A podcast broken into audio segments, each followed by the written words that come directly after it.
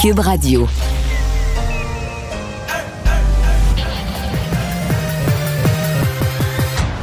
Mario Dumont. Organiser, préparer, informer. Les vrais enjeux, les vraies questions. Mario Dumont. Les affaires publiques n'ont plus de secret pour lui. Cube, Cube Radio.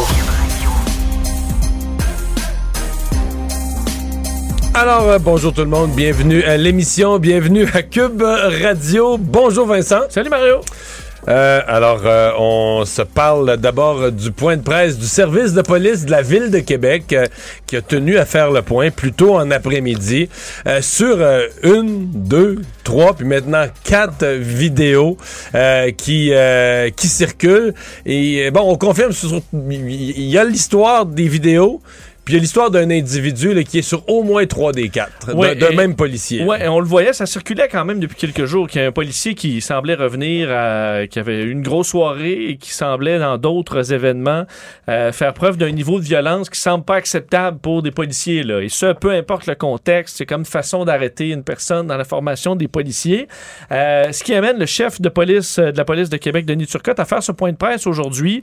Euh, c'est pas le, le- le monsieur, monsieur le plus à l'aise nécessairement, je pense, en point de presse. Dire que c'est pas le moment le plus à l'aise aussi d'aller parler de son propre euh, euh, de, son propre service de police qui fait l'objet de euh, bon de, de, controverses.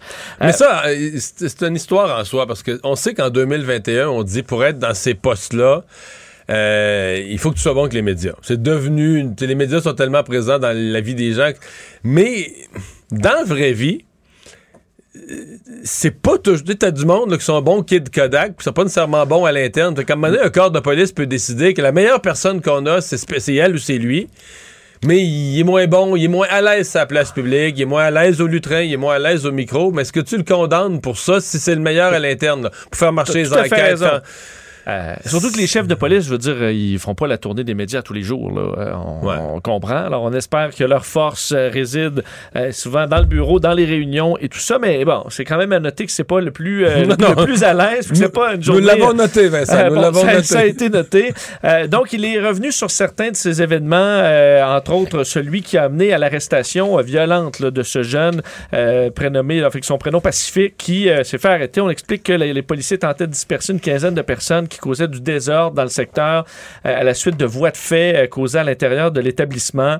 Euh, il y a eu en tout six arrestations. Donc, il a quand même insisté dans ce cas-là pour dire c'est pas une arrestation pour rien. Là. Il, Non. il défend pas que tout a été bien fait nécessairement. Il va y avoir enquête. Fait que le jeune résistait à son arrestation. Donc, Puis qu'il y avait pas- eu du vrai brasse camarade. Il y a des arrestations. Tout à fait. Donc, en gros, c'est une intervention policière justifiée, un jeune homme qui résistait à son arrestation. Par contre, il- je pense pas que Nicolas, leur apprenne à, à lancer de la neige d'en face quelque peu importe le, contexte, là, mais euh, il y a donc euh, enquête, elle a sur l'importance d'analyser tous les faits. Euh, on est à la recherche d'ailleurs de plus de séquences vidéo. Ils disent, ben nous, tout ce qu'on peut recevoir comme image, on va le prendre. On s'est eu de, de- des suspensions de policiers jusqu'à maintenant. On lui a demandé, est-ce qu'il y en aura d'autres? Et ça, il l'exclut pas, mais pour l'instant, il n'y a pas d'autres policiers là, qui, sont, qui sont suspendus.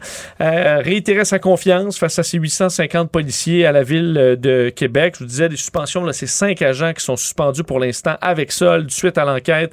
Euh, fait pendant l'enquête, on va pouvoir euh, donc, euh, bon, voir les résultats de ces enquêtes dans le futur. Euh, rappelle que ça a été, selon lui, un onde de choc dans tout le service, cette série-là. On peut comprendre dans le service de police, là, cette histoire qui fait par- parler d'elle partout au Québec, fait beaucoup réagir, promet d'aller au fond des choses, effectivement. Et on le disait, là, au niveau de ce policier, ça donnait quand même un événement un peu particulier. Je vais le faire entendre plus tard, là, mais euh, dans le point de presse, un journaliste demande est-ce que, euh, euh, que vraiment un policier qui était là dans les quatre événements, puis il dit non, non, non, pas dans les quatre événements, mais puis on demande à combien d'événements, puis il dit trois. Bon, OK, pas les c'est quatre. quand même pas les, pas les quatre, mais c'est quand même trois événements.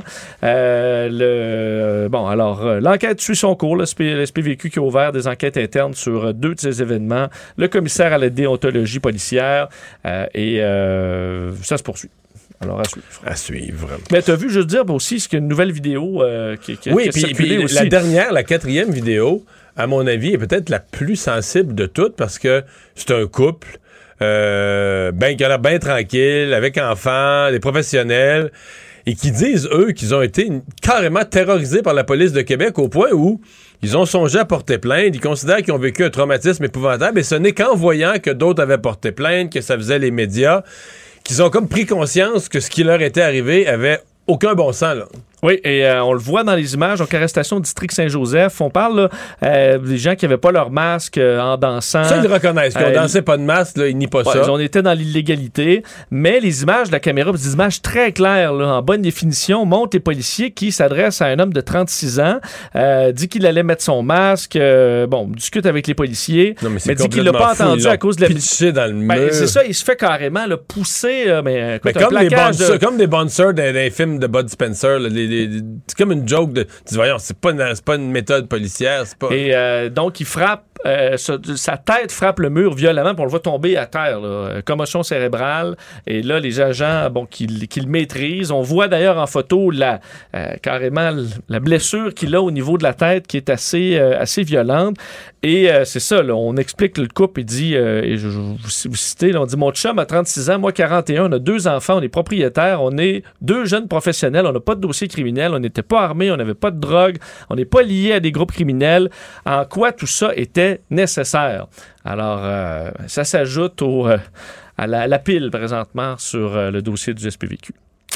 Alors voilà, mais au moins le directeur du service de police qui, je pense, a, répondu à la pression populaire aujourd'hui en fournissant des réponses et en confirmant les enquêtes. Par contre, peut-être qu'il y en auront d'autres vidéos. C'est comme s'il y a comme quelque chose qui s'est enclenché. On va rejoindre Julie Marco et l'équipe de 100% Nouvelles.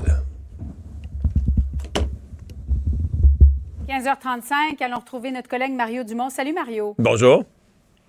Bon, le sujet qui retient l'attention beaucoup aujourd'hui, le décès de Richard Genet du côté de la BTB. François Legault, le CIEUS de la BTB qui est en train de, de faire le point, maintiennent tous les deux qu'il n'y a pas de lien entre la fermeture de nuit de l'urgence à Sainte-Terre et le décès de M. Genet. Pourtant, revirement de la situation, aujourd'hui, le coroner a décidé qu'elle allait faire enquête pour faire la lumière sur ce qui s'est passé. Comment le gouvernement peut-il s'avancer aussi rapidement et mettre une telle conclusion? Ouais, conclure avant l'enquête. Ouais. Euh, D'abord, c'est bien qu'il y ait une enquête. là. Le coroner, je pense, avait fermé ça. Il avait dit qu'il avait fait des premières vérifications, avait fermé le dossier. Je pense que c'était fermé trop vite, un. Deux, euh, ben, les deux côtés. là. Le gouvernement, à mon avis, s'avance très vite à dire qu'il n'y a pas de lien. L'opposition s'avance très vite aussi à dire que c'est sûr qu'il y a un lien. Ce matin, Mme Anglade était rendue à dire qu'il y a une responsabilité du ministre dans le décès. Euh, mais, euh, bon, tant mieux. Donc, si on va aller au fond des choses. Pour le reste, je mets de côté, là, est-ce qu'il y a un lien ou pas? Mettons-nous dans la peau d'un citoyen de Sainte-Terre. Bon, on le sait pas. Est-ce que ce monsieur, est-ce que sa vie aurait pu, être sauvée avec euh, intervention plus rapide? Mais je me mets dans la peau d'un citoyen de Sainte-Terre. Je me dis, moi, mettons qu'il m'arrive quelque chose la nuit prochaine. Est-ce que j'ai accès à des bons soins de santé? Julie, la réponse est non, là. Mario, une femme enceinte. C'est des heures, là. C'est des heures. Bon, là, ils n'ont pas été, on va dire, ils n'ont pas été chanceux pour l'ambulance, mais si c'est arrivé une fois, ça peut arriver deux fois, ça peut arriver trois fois. L'ambulance était plus loin, elle était entre Barraud puis Val d'Or, etc.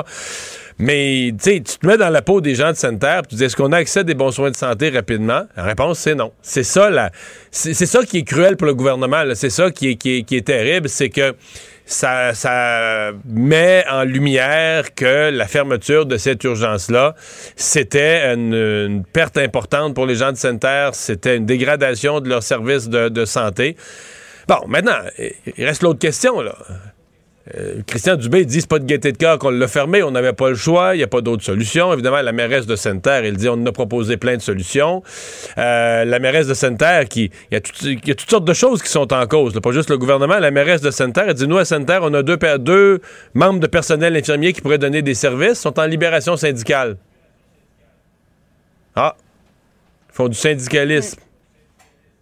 Tu restes dans une ville où il n'y a pas de soins de santé, puis tu fais du syndicalisme. Je sais que c'est permis. J'ai la réponse, c'est permis dans la loi. Nos lois du secteur public au Québec, le syndicalisme étant une religion plus grande que toutes les autres, permet des libérations syndicales.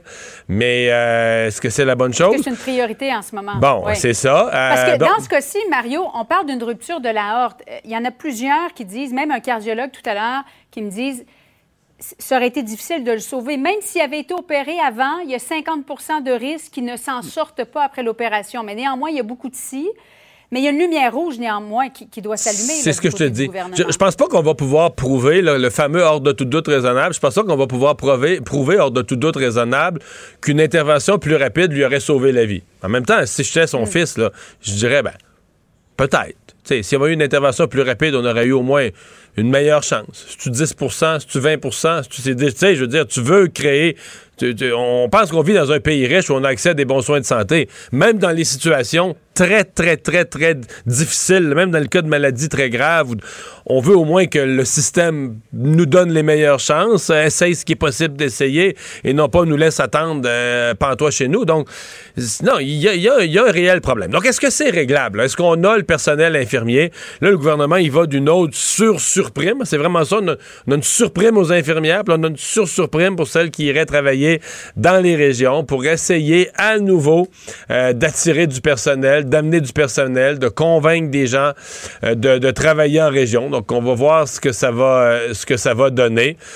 Mais c'est un peu c'est un peu pathétique là où est rendu notre système de santé, c'est certain. Et, et, face à ça, ce qui est ce qui est triste, c'est de voir l'incapacité complète. Je mets pas le blâme sur personne, mais l'incapacité complète euh, des gens de travailler ensemble. Le gouvernement a mis un milliard sur la table en primes supplémentaires. Du côté syndical, ah, on n'aime pas les conditions, on n'aime pas les petits caractères, tout le monde se chicane.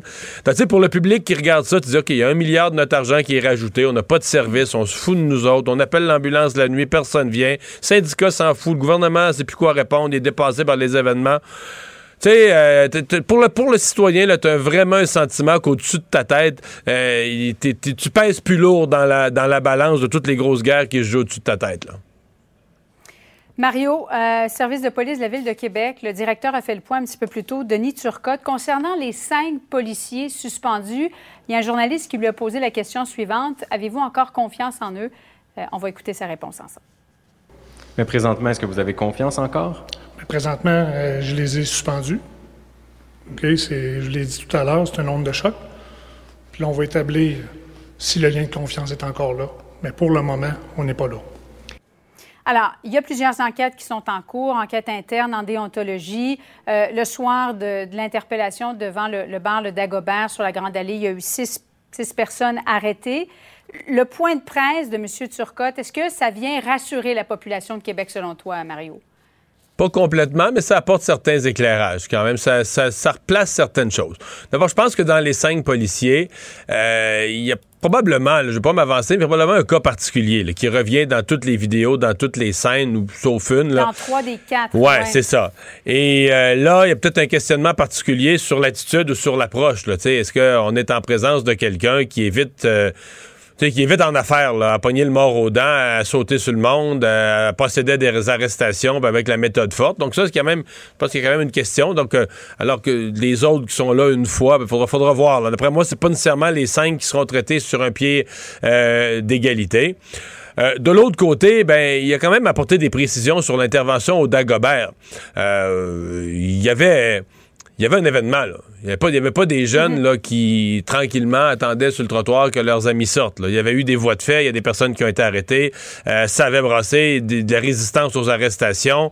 Euh, il y avait... Euh, ben, peut-être qu'on en saura plus là, sur, sur ce qui se passait dans les jours et les semaines à venir, parce qu'il y a encore, je comprends qu'il y a encore une enquête en cours, là.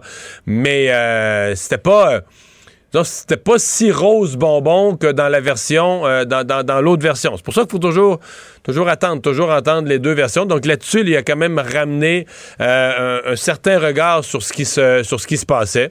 Non, mais j'ai trouvé que c'était un point de presse correct, là, où il nie pas, il pas des choses qu'il voit sur les images qui requièrent une enquête plus avancée, euh, des problèmes probablement avec une forme, des, des formes d'intervention. Et au fond, moi, je trouve que dans tous les cas, c'est le, plus, mhm. euh, le plus bizarre, c'est le dernier, celui qui vient tout juste de sortir tout à l'heure. Un couple, madame a 36 ans, euh, madame a 40 ans, monsieur a 36 ans, ils ont des enfants, des professionnels, sans aucun dossier, sans antécédent. Ils dansaient, portaient pas leur masque, ça ils le reconnaissent, là, on était hors la loi là-dessus, on portait pas notre masque en dansant. Hey, mais ça finit, le type est poussé là, comme comme dans les films de, les films de Bud Spencer quand j'étais enfant, et garoché dans un mur, toute la tête fendue. Et là, ces gens-là, c'est gros ce qu'ils disent. Ils disent, nous, on a été tellement terrorisés, on, on voulait pas avoir de trouble avec la police, on n'a même pas. Écoute, il, avait, il était en droit de porter plainte, mais ils disent on avait peur même de porter plainte, puis c'est en voyant que, que d'autres portaient, portaient plainte, en voyant ce qui se passait au service de police de la ville de Québec qu'on a décidé, plusieurs semaines après, plusieurs jours après, on a décidé qu'on pouvait pas laisser ça là. Donc, ils ont comme pris conscience de leurs droits. Je trouve que s'il y a un dossier qui interpelle le service de police de Québec, c'est bien celui-là. Là. T'as tes policiers qui font des crises de colère, des excès de colère sur des gens vraiment sans histoire. Euh, Puis qui, bon, euh, les gens sont tellement terrorisés qu'ils osent même plus faire valoir leurs droits. Non, il y, a un questionnement réel pour le, chef de police. À suivre donc. Merci beaucoup, Mario. Bonne fin d'après-midi à toi. Au revoir. Mario Dumont et Vincent Dessureau. Joignez-vous à la discussion. Appelez ou textez le 187 Cube Radio 1877 827 2346. Ben, on revient sur euh, le sujet qu'on a abordé il y a quelques minutes, euh, le cas de M. Richard Genet, décédé euh, à l'hôpital d'Amos, mais après un transfert par l'hôpital de Val-d'Or. On est allé le chercher chez lui après deux heures d'attente, une heure et demie à deux heures d'attente de l'ambulance. On est allé le chercher chez lui à, à Sainte-Terre, l'urgence de Sainte-Terre qui a été fermée il y a quelques mois, faute de personnel. on va en parler avec Serge Saint-Pierre. Il est paramédic, mais surtout propriétaire des ambulances Center. Ils ont eu un rôle important à jouer. Euh, et, et c'est vraiment pas clair aujourd'hui tout ce qui se dit sur le, le, le, le service, sur l'ensemble de la, de la scène. Bonjour, Monsieur Saint-Pierre. Bonjour, M. Dumont. J juste pour placer les choses, il y, y, a combien d'ambulances la nuit dans la MRC de la Vallée de l'Or, dans les différents secteurs à Sainte-Terre? Parlez-nous d'une nuit normale comme celle où ça s'est passé. Il y a quoi comme couverture euh, paramédic? Dans le secteur qui nous concerne, le secteur de Sainte-Terre, on a un véhicule simplement de nuit. Euh, dans le secteur de Val-d'Or, ils ont trois véhicules. Dans le secteur de Barrault, il y a un véhicule. Et Malartic, un véhicule. OK. OK. Donc, il y en a quand même, il y a quand même euh, six véhicules dans grand, le grand secteur, dont un qui est réservé pour Sainte-Terre. A que le secteur de Sainte-Terre, effectivement, oui. Dans le secteur, oui. C'est immense, les territoires. Sainte-Terre, je pense, c'est la troisième plus grande ville en superficie au Québec. Qu'est-ce qui s'est passé ce soir-là? Donc, monsieur appelle, on dit l'ambulance vers les 1h30 du matin? Euh, le, tout, le tout a débuté par un, un, autre appel qui est rentré dans le secteur de Sainte-Terre à 1h17 du matin pour euh, aller chercher un patient dans, dans, un des secteurs de Sainte-Terre. Et suite à les consignes du CISC de transporter tous nos patients en direction de Val-d'Or euh, depuis le 18 octobre. Nous avons procédé en direction de Val-d'Or avec ce patient-là. On est parti des lieux de, chez ce patient-là. Il était euh, 1h54 du matin pour se mettre en direction de Val-d'Or. Par la suite, euh, M. Genet, les informations que j'ai, M. Genet a téléphoné une première fois euh, au 911 pour euh, demander de l'aide, avoir une ambulance. Mais le voit à ce moment-là, votre ambulance là, est déjà en route vers l'hôpital de Val-d'Or avec un autre patient. Effectivement, je suis déjà en route avec euh, un autre patient. À ce moment-là, le, le territoire de Sainte-Terre doit être découvert et on a ce qu'on appelle nous chez nous des zones de relève. Lorsqu'à ce moment-là, s'il y a un autre appel qui rentre à Sainte-Terre, tout dépendamment des priorités, euh, c'est la zone de, de Barraud qui vient couvrir Sainte-Terre. Barraud qui se trouve environ là, à 30 à 34 minutes là, de distance de Sainte-Terre dans des conditions là, excellentes. Là.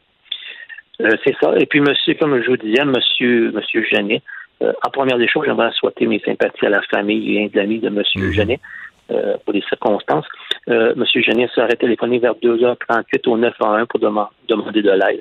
Il a été évalué et il a été priorisé dans une priorisation qui était pas, pas élevée. C'était une priorité, ce qu'on appelle une priorité 7. À ce moment-là, euh, dans les. OK, donc au 911, après l'avoir questionné, on ne met pas une priorité très haute.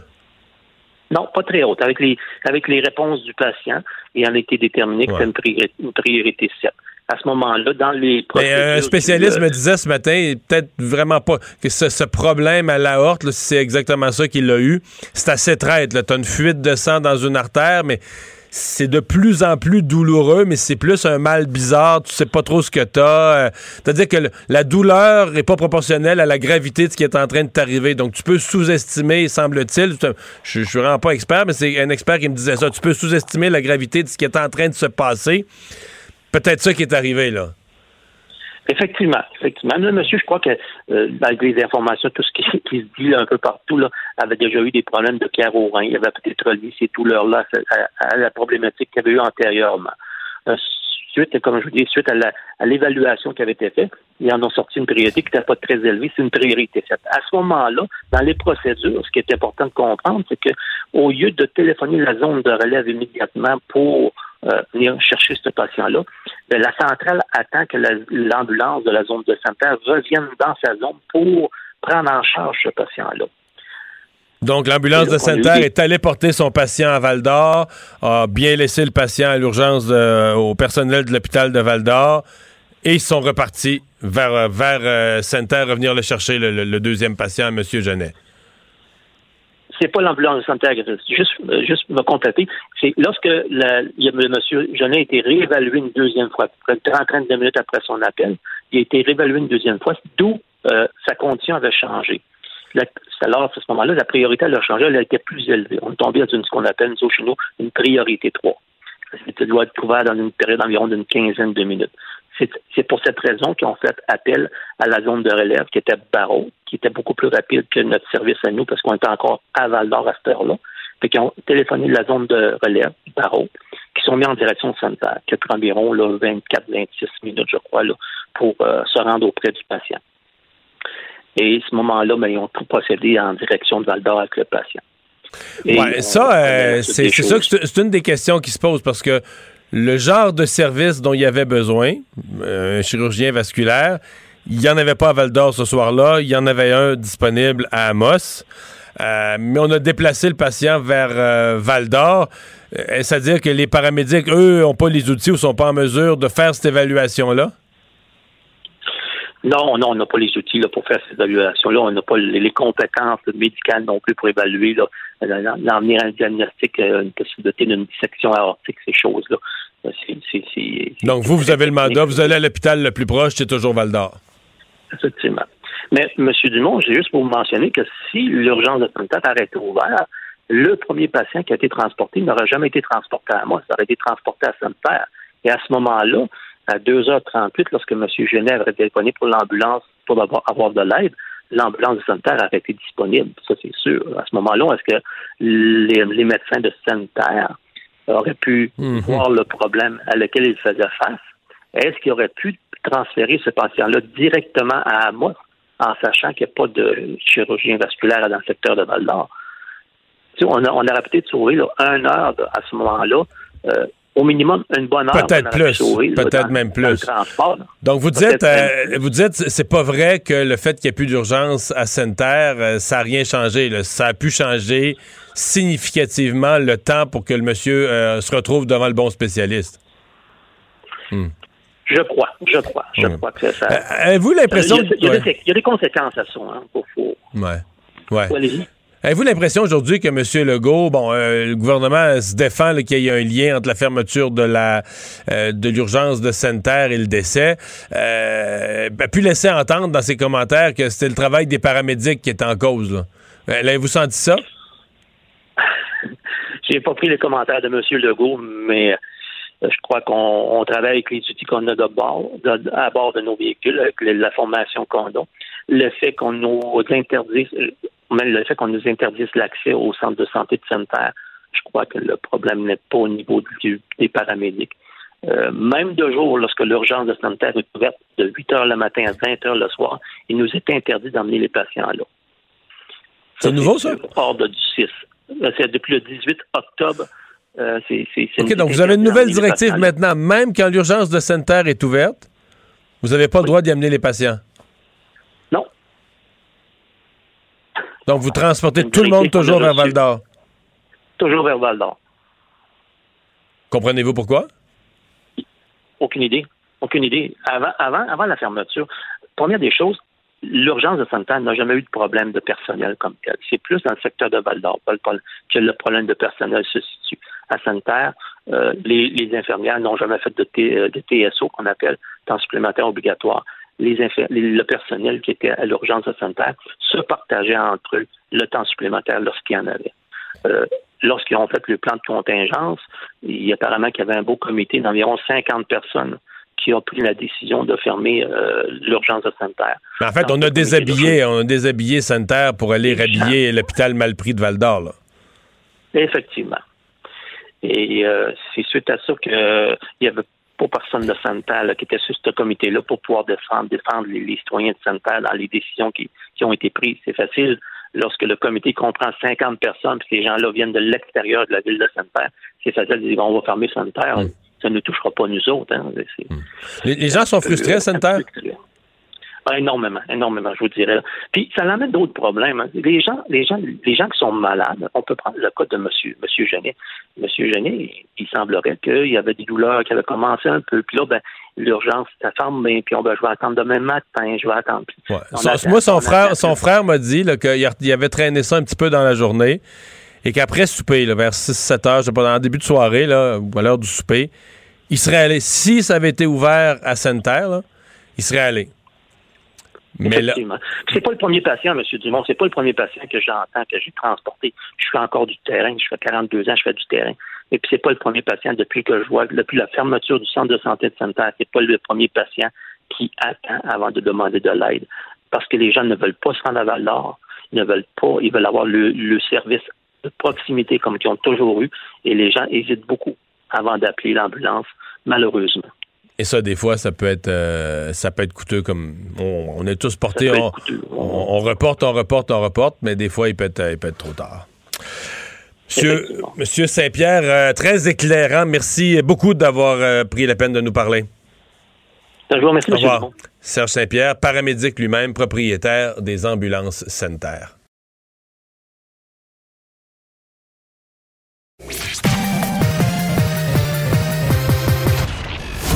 Combiner crédibilité et curiosité.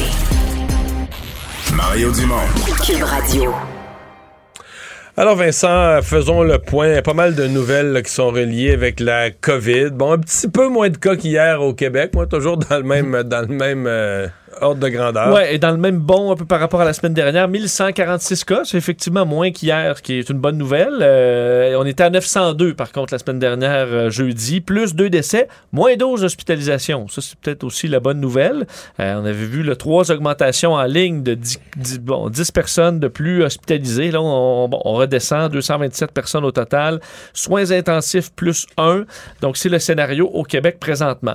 Et là, ben, dans le monde, on surveille Omicron. Mais, les hospitalisations, ce que je notais, puis je posais c'est que les gens, parce que tu sais, tout est moins pire avec la vaccination, donc les gens vaccinés attrapent moins la COVID, mais ils l'attrapent quand même. Ils vont beaucoup moins à l'hôpital. Il y en a quand même quelques-uns, surtout les, les plus âgés, les plus malades qui y vont. Mais comme hier, je pense qu'il y en a. Hier, là, le, ton moins 12, je pense parce qu'il y en est sorti 29 ou quelque chose comme ça. Là, il est rentré. Mais les gens.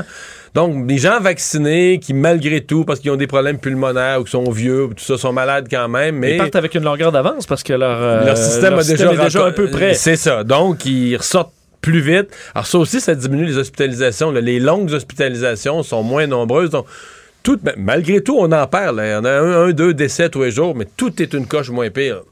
Euh, en Ontario, euh, parce qu'on on surveille la situation et la troisième dose qui va s'imposer, je pense, de plus en plus vite avec les euh, peut-être le variant Omicron, les inquiétudes, la, nouvelle vague qui, bon, qui, qui, qui, déferle en Europe. L'Ontario, donc, annonce élargir la troisième dose pour les 50 ans et plus. Là, on est à 70 chez nous. Est-ce qu'on peut penser que rapidement, on va descendre? Possiblement? Parce que là, dès le 13 décembre prochain, en Ontario, les 50 ans et plus qui ont eu leur deuxième dose depuis au moins six mois pourront avoir la troisième recommandation euh, de, leur, en fait, de la santé publique ontarienne. Précède donc une, euh, une prise de position du Comité consultatif national sur l'immunisation qui pourrait annoncer d'ailleurs des recommandations nouvelles sur la troisième dose demain. Alors c'est peut-être ce qu'attend Québec aussi pour L'Alberta aussi, je pense, a bougé. Mais euh, moi, je m'attends du Québec, puis la rumeur circule, mais je m'attends vraiment au moins le personnel de la santé. Puis tu vois, ce matin, il y a des affaires que j'ai sincèrement de la misère à comprendre. Bon, tu regardes partout dans le monde, on dit au bout de six mois, il y a une baisse d'efficacité, ça prend la troisième dose. Le personnel de la santé, ben eux, ils travaillent dedans. Ils sont plus à risque d'être mis en contact avec la COVID que toi puis moi. Là. les gens malades vont les voir, ils travaillent dedans. Ils sont tous plus que six mois. Là, hier, je parlais à un docteur un microbiologiste, lui, il travaille dans COVID, je pense au, euh, à McGill, au chez McGill. Euh, il fait huit mois, il était rendu à son huitième mois qu'il est vacciné. il est dans la période de baisse d'efficacité. Ben là, semble-t-il que ce qui est en train de convaincre le gouvernement, c'est que là, on voit réapparaître du personnel de la santé avec la COVID, il y en a plus. Je pense que cette semaine, il y en a eu 33. mais je sais pas... Euh, Moi, là, je suis peut-être bizarre, mais j'attends pas le bruit de l'arbre sur mon bumper pour freiner. tu comprends? Oui. Je oui. le vois, j'avance, puis là, je sais que, ben là, si je continue un autre deux pieds, ça va faire bang. Fait que j'arrête. Là, Je trouve dis- encore qu'on est un petit peu des fois. Ben, euh, c'est-à-dire que tu dis, là, on- on- c'est comme si on attend de voir du personnel de la santé. Là, on l'a, là. On l'a, notre preuve. On attendait de voir du personnel de la santé rattraper la COVID pour dire, ah, regarde, C'est le temps. la dose, de l'efficacité du premier vaccin diminue, des deux premiers vaccins. Mais tu dis, ben voyons, rendu là, là, parce que le personnel de la santé qui est testé positif, c'est deux semaines en dehors de l'hôpital, on est en pénurie de personnel. Mais je dire, on a-tu vraiment besoin d'une preuve? Partout ailleurs, ils l'ont vu là, que ça baissait au bout d'un certain temps. Qu'est-ce qu'on craint? De quoi on a peur d'aller donner la, la- la troisième dose? Là? À moins qu'on se fait une vertu de dire, nous, on donne nos troisième doses aux pays pauvres. Mais tu sais, dans les fêtes, là, on les a, les doses. Surtout qu'éthiquement, ça passe mieux de dire euh, le personnel de la santé, Ben oui, euh, nos oui, anges gardiens et tout ça. Il y a peut-être moins de pression euh, là-dessus que sur. euh, bon, alors on verra peut-être cette troisième dose. Je voyais notre collègue Diane Lamar aussi qui réclamait ça aujourd'hui, le plus rapidement possible, des doses pour, pour le système de, la- de- de santé. Les règles ont changé aussi aux États-Unis. euh, pas tout à fait la réciprocité là, pour euh, Non. le, le Canada. Là. Non, il y a quand même des, euh, encore des points d'interrogation sur ce qu'a annoncé aujourd'hui Joe Biden et le gouvernement américain sur euh, bon, de nouvelles restrictions là, face au variant Omicron qui est détecté à quelques endroits, on sait aux États-Unis. C'est pas encore ça la grosse vague, mais on voit quand même une montée de cas dans plusieurs États. On voit l'hiver arriver aussi. Alors on veut se préparer, renforcement des exigences. Donc pour les voyageurs internationaux, parce que Joe Biden, Mario, n'a pas annoncé de grands bouleversements pour les Américains. là. Euh, Remboursement des tests à la maison. c'est des ça, des tests là. euh, euh, réalisés à domicile qui pourront être remboursés par les assurances maladie privées. On attend des détails là-dessus. Mais pour les voyageurs internationaux, à partir du début de la semaine prochaine, il faudra, en plus d'être vacciné, présenter un test négatif réalisé dans les 24 heures précédentes au lieu des trois jours. Euh, Mais ça, il y a un vrai enjeu logistique parce que là, Ben oui. euh, il va falloir que nos laboratoires au Québec, au Canada, se- parce que présentement, moi, on me dit que ça peut exister, mais tu vas le payer cher. là. ben là, on parle de 350 dollars si on réussit à trouver un- ce type de test-là qui arrive très rapidement. Parce que là, il faut que tu passes le test et que tu obtiennes le résultat euh, papier là, ou, ou électronique, mais la preuve du résultat dans le 24 heures. Tu as ton billet d'avion pour partir pour la Floride, mettons. je donne l'exemple la semaine prochaine. Tu as ton billet d'avion pour partir pour la Floride. Puis là, à partir de l'heure de ton vol, faut que tu t'assures que dans les 24 heures, tu as un test et son résultat. Oui, parce que chez ceux qui voyaient déjà le trois jours, pour certains, là, j'avais euh, des, amis en Europe qui euh, devaient venir au Canada, puis eux, euh, avec des gens qui voyagent beaucoup pour le travail, tu sais, en trois jours avant le vol, on est quelque part, là, tu, je suis obligé de faire mon test dans cette région-là, mais là, il faut que je reçoive mon résultat euh, ailleurs. Euh, pour certains, ça devient compliqué. Il y a par contre des tests là, rapides euh, en 30 à 60 minutes. Là. Ça peut être assez rapide, mais il faut les trouver, il faut que ce soit accessible. Et euh, ça, euh, ça s'ajoute au fait qu'il n'y a pas de mention sur la frontière terrestre aussi, puisqu'on parle de. mais elle semble pas couverte pour l'instant. Ça semble Mais, vraiment être euh, les avions. Mais c'était pas mentionné. Alors, est-ce qu'on peut penser qu'effectivement, on peut euh, continuer de voyager sans ces tests-là euh, en voiture? Et euh, s'ajoute à ça, ben là, une campagne pour essayer de vacciner plus. C'est un peu décourageant aux États-Unis. Dans plusieurs États, on est encore à des 40 de taux de vaccination, même en bas de ça. Euh, et là, on veut vacciner, de sorte que Joe Biden promet des cliniques plus locales de vaccination familiale. Là, tu, tu dis, ça prend, ça prend quoi, là? On va tenir la main, avoir un beau centre familial. Euh, c'est moins de 60 des Américains de tous âges qui sont pleinement vaccinés et ça varie beaucoup dans les États. Euh, donc, on n'est vraiment pas à l'abri d'une vague importante aux États-Unis et je pense que c'est ce que Joe Biden euh, craint. Par contre, on n'est pas encore là dans les grandes, grandes mesures euh, très contraignantes à bien des endroits. Euh, alors quand... Mais, mais, mais je reviens avec mon point, parce que nous, cette semaine, M. Duclos a annoncé des mesures pour les vols arrivant au Canada, des tests pour tout le monde, sauf ceux en provenance des États-Unis. Oui. Mais, Mais on est-tu trop gentil? Parce que nous, ça fait, ça fait pas... euh, ben, en ça fait, fait plus de sens? en fait, c'est euh, comme si nous, on dit, ah, ben, les États-Unis, c'est nos amis, c'est pas pareil. Or, un cas... Vincent, avec- euh, si les États-Unis étaient un pays exemplaire en matière de gestion de la COVID, ou si, exemple, ils s'étaient alignés sur le Canada, avaient les mêmes taux de vaccination, on avait suivi la même discipline que. Mais je veux dire, en matière de COVID, c'est un pays euh, très mauvais. Là. Oui, c'est deux mondes, mais ce pays, écoute, c'est encore 1000 morts par non, mais jour. c'est un euh, délinquant, là, c'est pire que. euh, plusieurs, même pays pauvres, ont géré la COVID d'une façon, ben, pas, très- pas les pays pauvres, pauvres, pauvres, mais plusieurs pays, mettons, beaucoup moins riches, ont géré la pandémie d'une façon beaucoup plus structurée, organisée, intelligente que les États-Unis. Donc là, tu te dis pourquoi. Là, ben, OK, nous autres, c'est nos amis, les Américains, on n'a pas les mêmes exigences. À l'aéroport, on ne demandera pas la même chose. Mais tu dis, quand eux font leur annonce, comme c'est le Canada, ça n'existe pas, ça. C'est pas, même pas, dans le décor, c'est même pas dans l'équation. Non, mais c'est parce que dans, aussi dans le jeu, à vouloir jouer, euh, montrer qu'on on est tough contre la COVID, Joe Biden, ben, il sacrifie toujours un peu le Canada puis ailleurs, alors qu'à l'intérieur, il veut pas imposer rien aux Américains euh, qui sont, euh, dans bien des cas, farouches aux mesures. là. Tandis que nous, on dit, ah, on veut pas choquer les États-Unis. Euh, parce que- Enfin. bon. Un mot sur la France? Ouais, la France, euh, où Omicron est arrivé aussi, là, on voit les pays, bon, qui les uns après les autres euh, sortent leur premier cas. Donc en France métropolitaine, trois premiers cas des voyageurs qui rentraient d'Afrique détectés dans les dernières heures. Par contre, on tenait à rappeler que c'est pas, oui, Omicron inquiète, mais en ce moment c'est la vague de, de Delta là, qui est le- l'ennemi numéro un. On était là hier dans les 24 dernières heures à 50 000 cas, presque 50 000 cas mercredi, une moyenne Non, qui puis il y est en certaines régions de la. France où les hôpitaux commencent à, s'en sentir sérieusement. Mais euh, quand même, les autorités de santé européennes disent là, ils sont pris qu'une vague de Delta.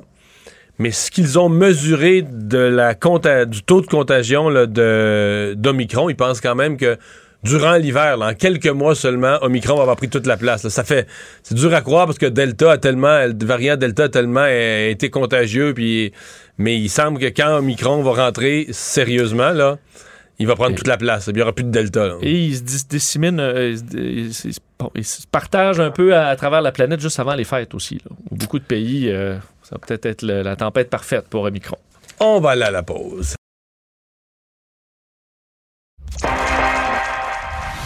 Mario Dumont. Analyse l'actualité et sépare les faits des rumeurs.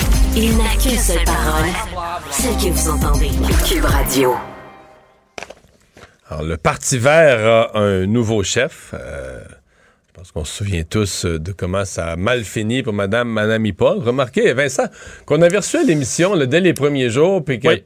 On On avait été ravis, euh, de oui, on trouvait qu'elle parlait un bon français, puis tout ça, mais disons que sa gestion du, euh, du parti, ça a été plutôt pénible après. En fait, c'était une catastrophe jusque dans l'élection, euh, dans sa propre circonscription. Mais donc, tout ça pour dire que le Parti libéral du Canada, qui a sauvé malgré tout quelques sièges à, à l'élection, euh, s'est choisi un nouveau chef, euh, astrophysicien, euh, c'est un scientifique, euh, qui était candidat du Parti vert en Colombie-Britannique aux dernières euh, élections. Il est avec nous, Ami- Amita Koutner. Bonjour.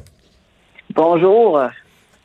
Fait que vous aussi, vous parlez un bon français. Est-ce qu'on va être séduit par vous à votre première entrevue, puis tout va tourner au vinaigre après? C'est ce qui est arrivé avec Mme Paul, là. J'espère que non. J'espère mon français est assez bien. OK. Bon. Euh, qu- Qu'est-ce que vous euh, avez en tête là, en prenant le, le Parti vert quand même? On a l'imp- l'impression qu'on a, c'est que c'est un parti qui avait connu juste des progressions là, lentes, mais toujours, toujours un peu plus. Puis on a l'impression qu'à la dernière élection, ou dans les six derniers mois, le parti a pris sa première grosse, a connu sa première grosse chute, sa première grosse descente de son histoire. Et là, vous, vous arrivez, vous reprenez ça. Comment vous voyez ça aujourd'hui? Bon, c'est- c'est c'est très triste. C'était très, difficile pour moi, euh, comme personne qui a travaillé avec le parti pendant trois années, de voir tout ça. Mais en ce moment, c'est c'est- c'est le temps de rebâtir. Ouais. Et vous pensez que vous avez ce qu'il faut pour rebâtir?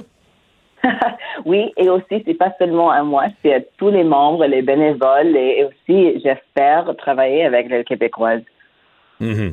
Euh, comment vous voyez l'état du Parti vert au Québec? Bon, c'était difficile aussi. Je pense qu'il y avait des problèmes de communication et Oui. on avait des, des choses dites aux médias qui, qui étaient un peu difficiles pour nous. Mais euh, je pense que ça va changer. Ouais. Là, il y avait un problème de communication parce qu'en campagne, j'avais fait une entrevue avec un candidat du Parti vert du Québec là, qui nous avait présenté le programme des Verts pour le Québec et c'était plutôt bien, c'était tout à fait correct. C'est juste qu'il il nous avouait que Mme Anami Paul, la chef du parti, ne l'avait pas vu. Et ça, ça, ça, ça peut plus arriver, là. Bon, je l'ai lu. C'est euh, fantastique. C'est une très belle programme et plateforme. Ouais. Mais c'était pas normal de le présenter et que le chef l'ait pas vu. Non, pas du tout. Mais quand, quand, quand la chef n'est pas là pour faire campagne avec vous, qu'est-ce que, qu'est-ce que tu fais? Ouais. Donc, vous, vous mettez le blâme. Vous êtes, sévère avec Mme Paul? Vous pensez que c'est, a vraiment, c'est de sa faute? C'est elle qui a causé les dommages au parti? Pas entièrement.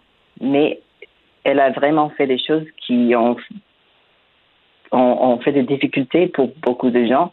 Et euh, c'est clair au Québec. Mm-hmm. Euh, Qu'est-ce que vous... Euh, d'abord, vous avez peut-être trouvé ma question bizarre, mais pourquoi vous parlez français? De où vous avez appris le français? Parce que votre français, non mais sincèrement, votre français est très bon. Même l'accent est étonnamment, étonnamment parfait. Vous n'avez pas un gros accent, mais où vous avez appris à parler un bon français comme ça?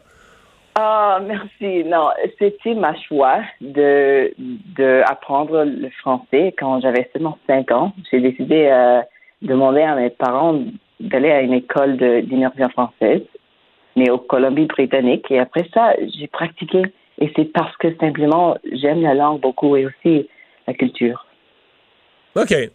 OK. Donc, vous avez tout passé votre vie en Colombie-Britannique. Vous n'avez pas passé quelques années à Montréal? Non, vous avez non Colombie-Britannique et aussi en Californie. OK. Puis vous parlez un excellent français, ça vous honore euh, totalement. Je n'ai que du bien à dire de ça. Euh, euh, comment vous voyez le Québec? Là, je vais vous parler d'écologie, d'environnement dans un instant, mais comment vous voyez le Québec là? Il y a eu beaucoup de débats au Québec présentement sur les efforts à faire pour préserver le français, l'inquiétude pour le français dans le Grand Montréal. Est-ce que c'est des thèmes que vous allez travailler? Est-ce que vous allez venir au, Québec? Comment vous voyez la, la culture, la langue, la réalité spécifique du Québec comme chef d'un parti fédéral?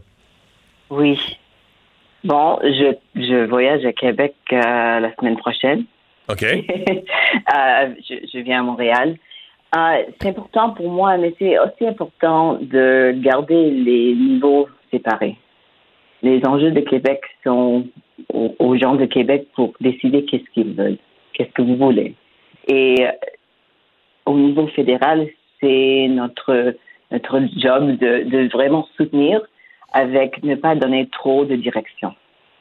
Et hmm. aussi pour la langue française, je pense que c'est important de vraiment penser. C'est un, un, un, problème d'égalité. C'est clair pour moi, même au Colombie-Britannique, que ce n'est pas égal. Si je veux avoir des services réguliers comme nourriture, santé, c'est impossible, c'est presque impossible d'avoir ces services si, si, quelqu'un ne parle pas anglais. Ouais. Et je sais, alors c'est une. vous savez que l'inverse, l'inverse, c'est pas vrai. À Montréal, à Montréal, en anglais, euh, tout va. Peut-être pas en région au Québec, là, mais à Montréal, en anglais, vous allez tout avoir ce que vous voulez, là, sans problème. Oui, exactement. Et c'est qu'est-ce que je vois. Et je suis pas d'accord pas d'accord avec ça. Parlez-moi d'environnement parce que le Parti vert, évidemment, c'est un thème, euh, c'est un thème central, c'est un thème important. Ma question, c'est qu'est-ce que parce que parce que tous les partis, mettons que je, recevais M. Jack Metzing il y a quelques jours ici à l'émission qui me disait ah, l'environnement, l'environnement, nous le NPD, on est les champions des changements climatiques. Justin Trudeau, Justin Trudeau dit la même chose. Ici au Québec, on a le bloc québécois euh, qui dit la même chose, qui dit mener un combat contre les hydrocarbures pour sauver la planète. Est-ce qu'il ah. reste de la place pour un Parti vert quand tous les autres partis parlent d'environnement? Oui, absolument. Notre vision euh, de la politique et, l'environnement et le climat est unique, c'est transpartisan, mais aussi les autres partis, ils disent cela, mais c'est seulement des paroles. Regarde l'NPD. Euh, oui, au Québec, ils s'opposent au GNL, mais pas au Colombie-Britannique. Ils soutiennent les, les projets d'énergie fossile encore. Alors, vraiment, le Parti vert est le seul parti fédéral qui, qui lutte entièrement pour l'environnement et, et les personnes aussi dans, dans les, les, urgences climatiques. Ouais. dans le cas du gouvernement, ils ont quand même, M. Trudeau a quand même nommé un ministre là, euh, qui est un Québécois, Stephen Guilbeault, mais qui est connu à travers le Canada comme peut-être un des écologistes les plus connus au Canada. D'abord, est-ce que vous vous réjouissez de sa nomination, puis est-ce que vous avez confiance qu'il va faire des choses? J'espère que oui, et je le souhaite bonne chance. OK. Puis vous pensez que c'est un pour M. Trudeau, c'était dans l'équipe qu'il avait, c'était un bon choix de nommer un écologiste à l'environnement? c'est sûrement un bon choix, mais c'est euh, le parti pas seulement au ministre pour, euh, pour décider qu'est-ce qui se passe. Et je pense que ça va être un peu difficile, mais si nous sommes, euh, si, si possible, ça va être Mhm. une bonne chose.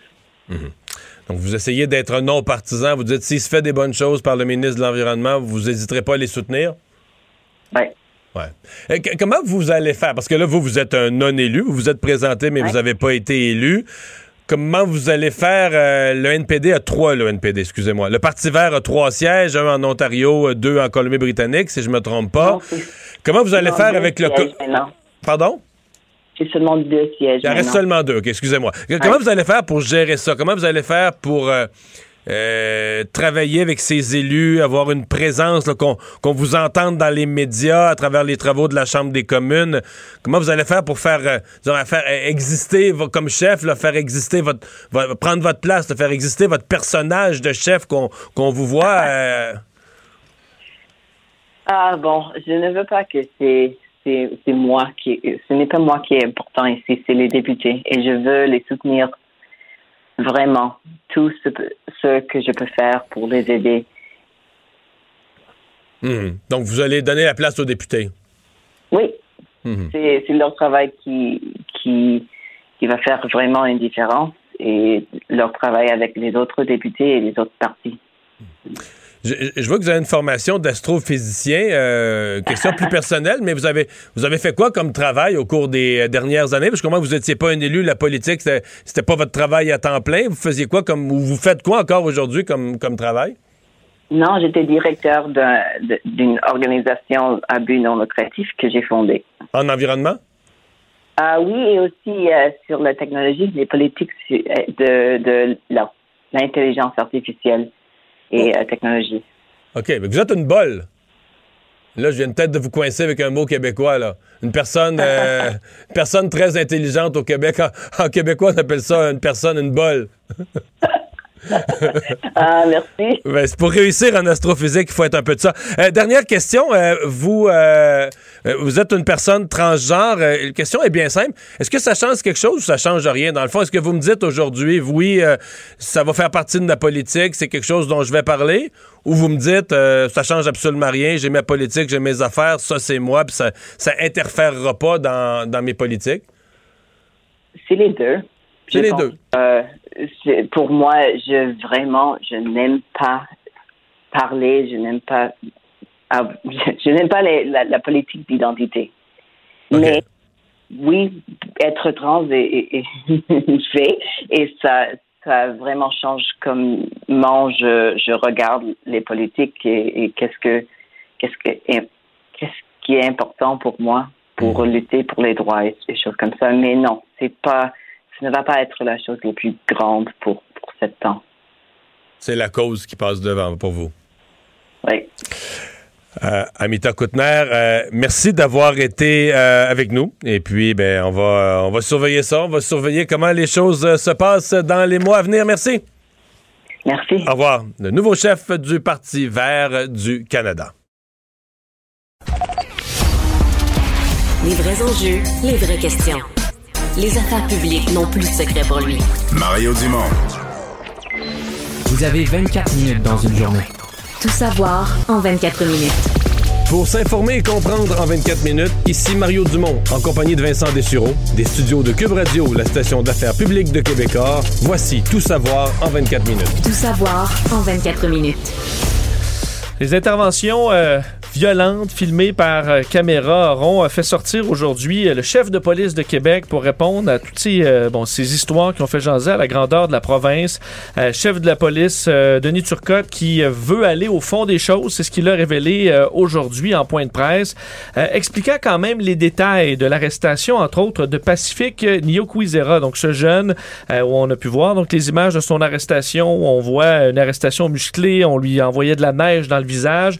Bien, le chef expliquait qu'à ce moment-là, les policiers, euh, bon, faisaient, bon, répondaient à une question de désordre, là, donc euh, des gens qui faisaient une quinzaine de personnes du désordre dans le secteur à la suite de voies de fait causées à l'intérieur de l'établissement. On sait que euh, ça s'est fait près du, Dagobert à Québec.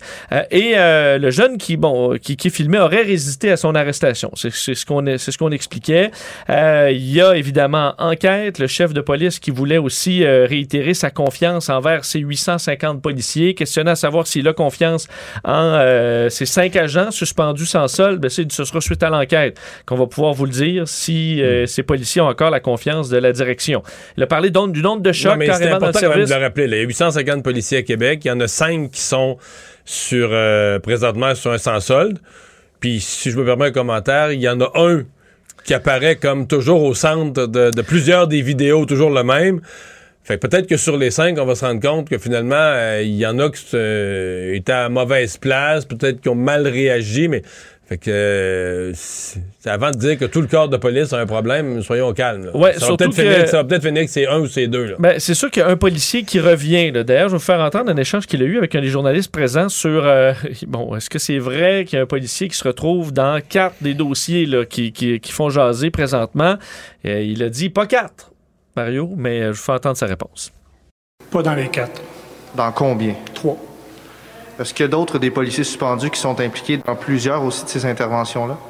C'est pas si clair que ça, mais possiblement, mais c'est pas si clair que ça. Les images, euh, on travaille fort là, pour euh, voir tout ce qui s'est passé, établir la vérité, établir les faits. Donc, il y a un policier qui est impliqué dans les trois, ça, je vous l'assure. Bon, Bon. Pour ça. Là. Au moins Pas quatre. trois, pas, quatre. Euh, donc l'enquête suit son cours. On sait que c'est ajouté des images euh, troublantes au, au fil des, euh, des C'est Parce jours. qu'il y a un autre événement qui est sorti tout à l'heure. là. Oui, parce qu'un couple bon, sans histoire là, a décidé de publier, leur, en fait, de, de- de- de- finalement sortir leur histoire qu'ils avaient décidé de garder pour eux. Là. Mais Un avec de ce qui est parents, sorti. parents professionnels. C'est ça, sans dossier criminel, qui ont eu des problèmes au, au district Saint-Joseph à Québec en octobre.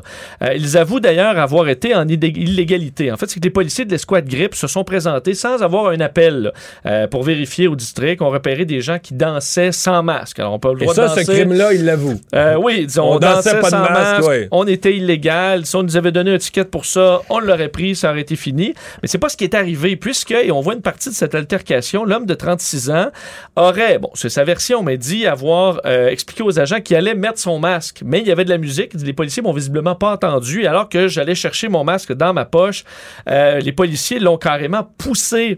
Euh, mais écoute, dans, de- dans le, ce qui est Poussé, une zone le mot, entre l'Impérial, pour ceux qui connaissent la salle d'Impérial et le district, euh, poussé pas à peu près, là, un plaquage où sa tête a carrément heurté un mur et est tombé à terre, blessure au niveau du bon de, de- de la tête également. On voit dans d'autres comprendre qu'il y images. a double blessure. La, la, la peau sur le crâne a fendu, il y a une fente au crâne, puis il y a une commotion, commotion cérébrale, cérébrale. en dedans. Là. Absolument. Il y a d'ailleurs des images à l'extérieur où on le voit qui est traîné carrément au sol. Il va sortir avec une contravention de 255 dollars pour avoir troublé la paix et reconduit à la maison tout ensanglanté par les policiers. Et euh, sa, conjointe dit écoute, mon chum a 36 ans, moi 41, on a deux enfants, on est propriétaires, on a des on est des jeunes professionnels sans dossier criminel, on n'était pas armés, on n'avait pas de drogue, on n'est pas lié à des groupes criminels. En quoi tout ça était nécessaire? Euh, Et c'est les derniers euh, événements qui les ont amenés à porter plainte. Ils disent on regrette de ne pas avoir porté plainte parce que peut-être on l'avait fait fou, là, avant, mais moi, ça aurait fou, fait changer les là choses. que je- quand je lis ça, ça me prouve encore plus que c'est du vrai bon monde dans le sens que qui disent ben on s'est dit on a toutes les raisons. Toute la logique était de poursuivre là, tu de- mais on veut pas de trouble avec la police là. Tu sais puis c'est tellement c'est ça, c'est ça le monde ordinaire veulent pas de trouble avec la police, que même quand ils ont raison, ils se disent ouais mais on va-tu commencer à poursuivre la police puis fait que, il- là, là, maintenant, voyant tout ce qui tourne autour, tout ce qui se dit, tout ce qui se passe avec le service de police de la Ville de Québec, décide de porter plainte. Puis d'après moi, ça restera pas là. là. D'ailleurs, une nouvelle en- euh, qui en lien et pas en lien, là, mais une nouvelle qui vient de tomber de, notre, euh, de nos collègues du bureau d'enquête concernant, je vous parlais de ce, de ce jeune homme arrêté euh, violemment, là, Pacifique Nyokwizera. Mais un de ses amis, euh, bon, un, des amis de ce jeune-là qui a subi une arrestation euh, musclée, a été euh, arrêté aujourd'hui pour avoir agressé sexuellement deux adolescentes avec deux complices allégués. Euh, C'est ce qu'a appris nos collègues du bureau d'enquête. Euh, Kalilou Barry, 19 ans, a donné, il faut dire, dans ce dossier dossier-là des entrevues médiatiques au cours des derniers jours pour dénoncer la brutalité policière qu'aurait subi son ami euh, Pacifique de 18 ans près du Dagobert. Barry était justement de ce groupe qui accompagnait les jeunes hommes lors de cette altercation dont je vous parlais, euh, qui est survenue là, dans la nuit du 26 au 27 octobre. Euh, il est dans la mire des enquêteurs des crimes sexuels du service de police de Québec depuis quelques semaines, semble-t-il, Kalilou Barry. C'est ce qu'on peut lire dans Mais des il a donné, ce par le bureau c'est un de ceux qui a donné des entrevues, qui a pris Ouais, les ouais, devants il dans les défendait médias. son devant les, euh, donc dans Devant les les médias, caméras. devant les caméras. Euh, il a été arrêté à son domicile aujourd'hui, comparaîtra demain pour faire face à deux chefs d'accusation d'agression sexuelle sur une personne de moins de 16 ans avec la participation de d'autres personnes. Des faits qui seront reprochés qui datent euh, du mois d'août. Euh, deux autres présumés complices font l'objet d'un mandat d'a- mandat d'arrestation visé. On ne peut pas dévoiler leur identité parce qu'il était mineur au moment des faits. Un des des deux est toutefois majeur aujourd'hui. L'autre, ce sera au, euh. Donc, on parle de gens là, très près de, la majorité. Le trio, pour avoir fait d'autres victimes aussi, les enquêteurs auraient recueilli une dizaine de témoignages de jeunes filles pour euh, des comportements de ces individus. Certaines disent avoir été droguées au GHB avant d'être agressées. Alors, euh, une histoire qui se... euh, bon, qui... qui, qui- je crois comprendre que dans l'histoire, si je me fie à l'article du Journal de Québec, que peut-être qu'il y a des jeunes filles qui ont été outrées de le voir lui. Il a pris un risque en se présentant à TV devant les comme, caméras, un, comme comme un un- justicier, là, en se présentant comme un justicier là, tu sais, qui, prenait- qui défendait euh, son, son ami, eux qui. euh, Donc, euh, il, est, il est arrêté. Selon les informations de notre bureau d'enquête, les autorités auraient souhaité agir rapidement pour protéger justement euh, d'autres victimes. Tout savoir en 24 minutes. Le coroner fera finalement enquête sur le décès de Richard Genet, un décès qui a fait euh, ben, grand bruit à la grandeur de la province. Vous rappelez que cet homme euh, est décédé dans la nuit de mardi à mercredi après avoir attendu plus de deux heures pour recevoir de l'assistance médicale en raison de la fermeture partielle de l'urgence de l'hôpital euh, Center en Abitibi-Témiscamingue. L'homme habitait tout près, c'est 10 à 15 minutes à pied de l'urgence, mais il a dû plutôt faire 140 km en ambulance jusqu'à Amos puisque l'établissement était euh, fermé. Ça a amené beaucoup de réactions euh, politiques. Le coroner, au départ, qui avait dit ne pas, euh, bon, qu'il n'y a pas d'éléments d'enquête, mais on est revenu là-dessus aujourd'hui, euh, compte tenu, au dire du, euh, bon, du, responsable des relations avec les médias du, du coroner. On dit compte tenu de l'ensemble des questions soulevées par la population en général, il est important pour le bureau du coroner de faire la lumière sur les circonstances qui ont mené au décès de M. Genet, de rendre les conclusions du coroner publiques au terme de l'investigation. Je vais faire entendre d'ailleurs Christian Dubé qui plutôt aujourd'hui disait oui, là, il y a pas euh, le coroner a décidé de pas faire enquête. S'il y a de nouvelles informations par contre qui, qui, arrivent, si la famille a des éléments d'enquête, ben, peut-être que le coroner pourra finalement faire enquête. Je vous le fais entendre. Il y a deux services dont on parle. Il y a le service ambulancier, mais il y a aussi le, fait que l'urgence était fermée la nuit. Il dit, il y a, que la première analyse du coroner, c'est qu'il n'y a aucun lien entre le décès de M. Genet, qui est très malheureux, et ces deux services-là. Alors, moi, je me dis, mais c'est basé sur les faits qui lui ont été donnés. Alors, s'il y a besoin d'une revision, ben, fera. mais il, il reste que. Je, vais parler en deux temps. Pour M. Genet, faut être prudent. Et, je voyais un expert là, qui s'est exprimé plus tôt cet après-midi sur les ondes d'LCN qui dit ben c'est très grave là, ce qu'il a eu. Le puis- pronostic n'aurait pas été bon. C'est euh, ça. Il aurait pu décéder malgré des soins plus rapides. Ça, on le saura peut-être jamais exactement. là. Mais pour les gens de sanitaire, là, tu dis, est-ce qu'on est, est-ce qu'on a des bons soins de santé? Est-ce qu'on nous a dit que malgré notre urgence, notre urgence fermée localement la nuit, on allait avoir des bons soins de santé. Puis là, tu regardes la situation de ce monsieur, puis tu dis, OK, quand euh, lui, par exemple, il tombe malade pendant qu'un autre patient est en train d'être transporté, euh, c'est très long à voir l'ambulance, on l'amène à l'hôpital de Val-d'Or, finalement, les spécialistes sont pas là à Val-d'Or, on leur transfère à Amos. Sais, ça donne. Peut-être qu'on peut dire que ce monsieur-là vraiment pas été chanceux, là, parce que des transports en ambulance, il n'y en a pas tant que ça. C'est pas une grosse population sanitaire. Deux en même temps, ça arrive pas si souvent. Sais, toutes les conditions étaient contre lui. Il arrive à l'hôpital de Val d'Or, c'est pas là qu'il est. ce- C'est ce genre de médecin spécialiste-là, chirurgien vasculaire. Il était à Amos. Amos, c'est un plus petit hôpital que Val d'Or. C'est un hasard ou un. Mais. Moi, je suis à sanitaire, puis je me suis fait dire par le gouvernement qu'on ferme votre urgence, mais les services vont être aussi bons. Non. Non, non. Je veux dire, j'ai Non, puis 100%. dans ce scénario-là, il aurait peut-être pas été sauvé, mais il y a plein d'autres scénarios où Oui, la aurait pu causé la mort. là. Exactement. Puis peut-être que dans ce cas-ci aussi, là, même si on dit ah les chances, dire, mettons que les chances, mettons que c'était une chirurgie difficile puis les chances auraient été relativement minces. Ben moi si c'était mon père, je serais quand même en, en beau fusil en disant ben là les chances étaient minces, chances même. Mettons que les chances sont 10% 20% 30 pour 30% Je vais les prendre. On va les prendre Ouais, ces ouais. chances. Mettons qu'il y a 20% de chances de survie là, mais je vais les prendre les 20% Donc je voudrais que l'intervention soit faite dans les meilleurs délais pour jouer cette carte là, du 20% de chance de le sauver, qu'on- qu'elle soit vraiment jouée et non pas de dire ah ben finalement euh, il, y a eu, il y a eu zéro chance parce que c'était trop tard. puis c'est euh, c'est- pour le gouvernement c'est un dossier chaud. Je dois dire aussi jusqu'à un certain point, euh, moi je peux pas juste mettre, faut, faut mettre le, syndicat a un rôle à jouer là-dedans aussi là. Euh, la FIC, moi je les ai reçus en entrevue, la FIC ils m'ont dit des fermetures de services, c'est ça qu'on veut là. Pas que ça leur plaît, mais dans le sens qu'on demande au gouvernement, on fait trop de temps supplémentaire obligatoire, on n'a plus les moyens au Québec de garder autant de services dans autant de points de service, on n'a pas le personnel qu'il faut. Fait plutôt que de brûler le personnel, faut regrouper des services, faut donc, c'était aussi une demande. Le gouvernement, en faisant ça, il, rép- il répondait à une demande syndicale. Et la mairesse de, de Sainte-Terre, choquée que le gouvernement ait fermé leur, leur urgence, est aussi fermée parce qu'elle dit, ben nous, à Sainte-Terre, on a deux infirmières là, qui pourraient participer à... Il nous manque d'infirmières pour donner le service, mais qui pourraient participer.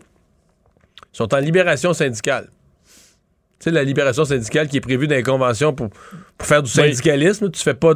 Tu es payé comme au salaire de ton travail, mais tu fais pas ton travail, tu fais du syndicalisme quand il n'y a plus de service dans ton chez vous, là, ben, légalement, là, j'ai, j'ai aucun, aucun, aucun doute que légalement, elles sont correctes. Elles ont le droit. Nos conventions collectives au Québec sont généreuses là-dessus. On prévoit dans le secteur public des libérations Il n'y syndicales. a même pas un niveau de crise où c'est écrit que c'est peut-être ça passe avant. C'est peut-être secondaire Ouais. là, de faire du syndicalisme. là. Ben, je vais te faire entendre les, euh, les partis d'opposition qui ont réagi à tout ça aujourd'hui assez fortement, entre autres Dominique Anglade qui voyait carrément une, une responsabilité euh, chez Christian Dubé dans la, la- la mort euh, de, de cet homme-là. Vous allez entendre également Manon Massé et euh, Joël Arsenault du Parti québécois. C'est la décision du gouvernement que de fermer l'urgence. Et si vous parlez aux gens de la population de Sainte-Terre aujourd'hui, ils vont vous dire que clairement, c'est la conséquence de la fermeture de l'urgence. François Legault doit arrêter de gagner du temps et déclencher l'enquête publique que tout le monde réclame, avec raison. Le gouvernement doit bien ça, la vérité aux victimes, à leurs familles et à l'ensemble des Québécois et Québécoises. Ce triste décès, il était prévisible et surtout évitable. On a demandé depuis des mois que le gouvernement se mette à l'écoute des solutions sur le terrain, des solutions en Sainte-Terre, il y en a. On les a rejetées. D'ailleurs, aujourd'hui, euh, c'était un peu en enfin, C'était pas prévu, mais il y a un lien avec tout ça. euh, des nouvelles primes pour assurer, euh, pour inciter des employés de la santé à se déplacer en Je région. crois comprendre que c'était une Ouais. annonce qui était prévue pour demain. Et... Puis que ça tombait bien de la devancer. Comme elle était prête, là, une annonce prête pour demain, ça tombait bien de la devancer aujourd'hui. Bon, alors elle, a- elle, est, euh, elle est lancée aujourd'hui des nouveaux montants pour aller bon, inciter des gens à aller se présenter dans certaines régions éloignées. Là, on parle de Abitibi-Témiscamingue, justement, la Côte-Nord, la Gaspésie, de la Madeleine, nord du Québec, Nunavik, Outaouais, euh, Outaouais, euh, bon, et euh, les terres cries de la baie James. Et quand tu mets ça bout à bout, c'est parce que c'est comme c'est des primes, mais c'est pas des primes, c'est des surprimes. C'est des primes qui s'ajoutent aux primes existantes pour les infirmières. Oui, ça commence à faire beaucoup. Un montant de 12 000 par année sera donné euh, au personnel en soins infirmiers ou cardio-respiratoires qui s'établit dans une des régions que j'ai- nommées pour deux ans. En surplus Euh, du 18. Ben c'est ça, ça fait. La enfin, la première année, ça fait 30 000 en bonus et la deuxième, 12 000. Donc, c'est euh, l'objectif. C'était déjà majoré là, en région éloignée de 3 000 Là, on fait un bon. là. donc, 12 000 par année. L'objectif, convaincre des gens de se rendre en région. D'ailleurs, on annonçait que 84 euh, infirmières supplémentaires à l'arrivée en renfort là, dans toute cette euh, tentative de ramener des gens dans le réseau. Donc, qui suivent l'appel finalement du gouvernement du Québec. On sait qu'on est en négociation avec des milliers d'autres, que ça se fait euh, C'est mieux que rien, mais c'est lentement, ouais, c'est des petits nombres. C'est des petits nombres. Parlons de la COVID au Québec où les cas sont toujours assez élevés. 1146, quand même moins qu'hier, beaucoup plus que la semaine dernière quand même. On était à 902. Euh, donc, on est à 1146, deux décès, moins 12 personnes hospitalisées. Donc, ça, quand même une tendance euh, qui, était à la hausse. Et là, bon, c'est en la baisse aujourd'hui en espérant que ça se poursuive. Une personne de plus aux soins intensifs. Et on voit, là, on parle de plus en plus de la troisième dose. Aujourd'hui, l'Ontario a décidé d'élargir l'accès à la troisième dose euh, aux euh, de 50 ans et plus. Dès le 13 décembre prochain, ça faudra, bon, qu'il y ait un délai d'au moins six mois entre la deuxième et la troisième dose, mais ça suit euh, la position du comité consultatif sur l'immunisation. D'ailleurs, demain, on pourra annoncer de nouvelles recommandations sur cette troisième dose. Au Québec, on est toujours à 70 ans et plus. Euh, dans les annonces, euh, en plus des personnes vivant en CHSLD, alors est-ce qu'on va suivre les Ontariens rapidement pour descendre ça à 50 ans? C'est possible. On verra les recommandations demain. Mais avant les 50 ans, qui me couvriraient, moi, mettons, là. Mais moi, je veux dire, je serais très mal à l'aise qu'on m'ouvre la vaccination avant le personnel de la santé. Là. Ouais, avant même une infirmière de 40 ans. Euh... Puis, mais qui travaille en zone, en, aux soins intensifs, ouais. qui travaille en oui. zone COVID. Même les médecins, là, les, les, infectiologues qui travaillent en zone COVID, il y en a qui sont vaccinés. Là, la deuxième dose, ils l'ont eu, mettons, début avril. Donc là, ils sont en leur. Mettons, là, début décembre, ça fait huit mois. Donc le six mois, ils l'ont largement dépassé. Il faudrait suivre la même logique euh, qu'au début, là. Oui. Dans les premières puis, doses. Puis la même logique de, de, de, booster, le troisième dose que les États-Unis, que la France, que la plupart des, des pays, là. Euh, pas de raison. Oui, on dit parce qu'ici, on a eu un plus grand écart entre les deux doses. Il semble que l'efficacité est un peu prolongée. Bravo, été le premier, j'ai applaudi ça. C'est pas que je me, je me dé...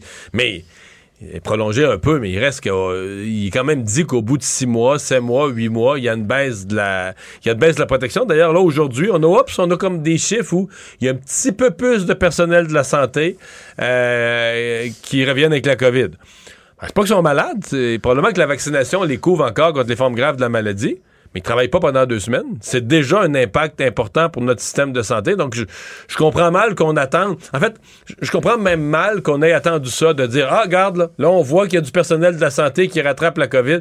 On n'avait pas besoin d'attendre d'avoir. La, de, percevoir la baisse d'efficacité pour annoncer la vaccination du personnel de la santé. On le sait qu'elle va arriver à un point, à un moment donné, il faut prévenir. Euh, et aux États-Unis, aujourd'hui, Joe Biden annonçait de nouvelles mesures pour se préparer à l'hiver, parce qu'on s'attend à une montée de cas aux États-Unis. Euh, rien de très contraignant pour les Américains, par contre. Ce qu'on va contraindre, ce sont davantage les voyageurs étrangers, y compris les Canadiens, qui voudront se rendre aux États-Unis par avion et qui devront subir un test de dépistage euh, dans les 24 heures avant leur embarquement. On parlait de 72 heures. Euh, c'est fortement réduit, ce qui va devenir un peu un casse-tête pour plusieurs, alors que souvent, dans les 24 heures, d'autres choses à penser, là à ton vol, les oui, compagnies. Mais, mais le 24 heures euh, est déjà un défi technique de, de, trouver parce que 24 heures, ça veut dire qu'il faut que ton test, ton test teste, pas ton résultat, ton test date de moins de 24 heures. Donc, ce qui veut dire, tu as ton billet d'avion, tu pars, je sais pas, tu prends l'avion à 10 heures le matin, il faut peut-être te faire tester à 10 heures le matin, et que quand tu te présentes à l'aéroport le lendemain matin, tu as ton résultat de test. Oui.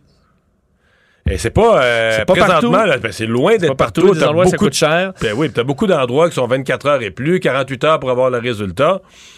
Donc, soit que nos entreprises là, qui font des tests vont s'accélérer pour s'adapter aux Américains, ou soit qu'il faudra aller dans des endroits où ça coûte très cher.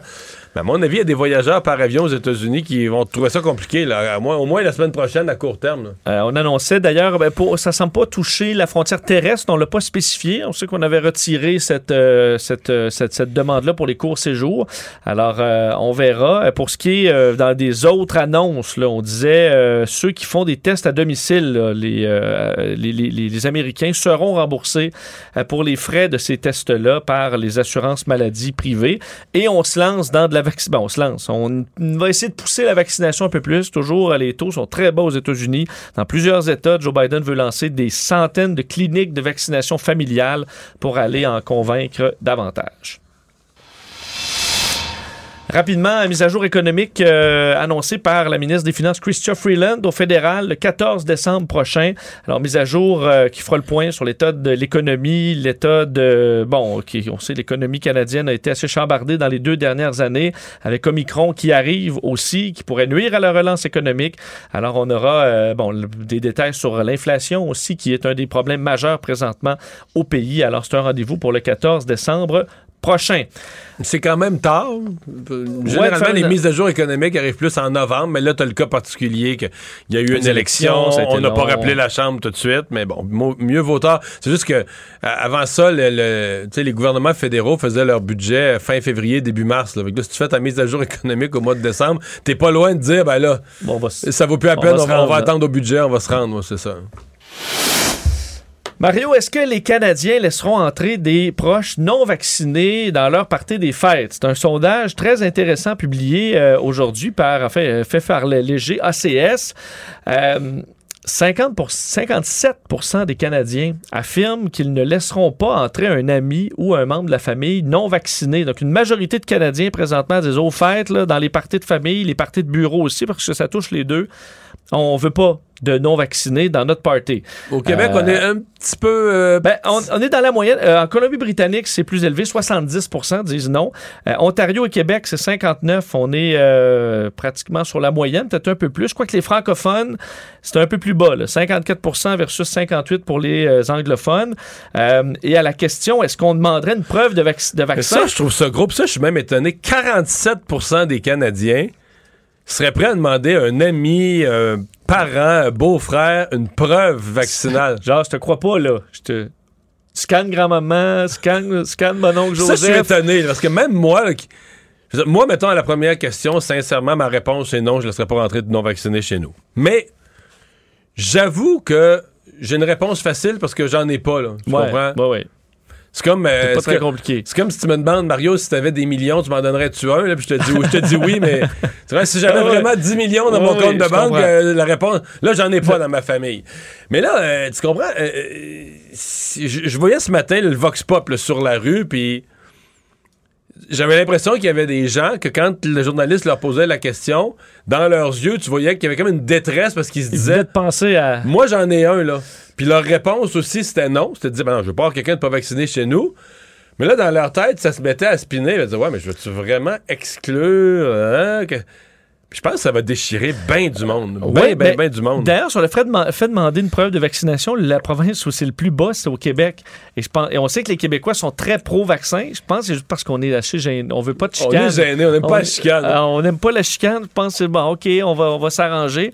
Mais tu as raison qu'il y aura des, euh, il y aura des tensions dans certaines familles. là. Et le débat, est-ce que je comprends que c'est un choix, tu te vaccines pas? Ben moi, c'est un choix de pas t'inviter. Puis euh, on se retrouvera Non, une là, année où il si n'y a pas de fête- danger. T'as une fête, mettons, t'as les enfants, là, t'as des parents âgés, là.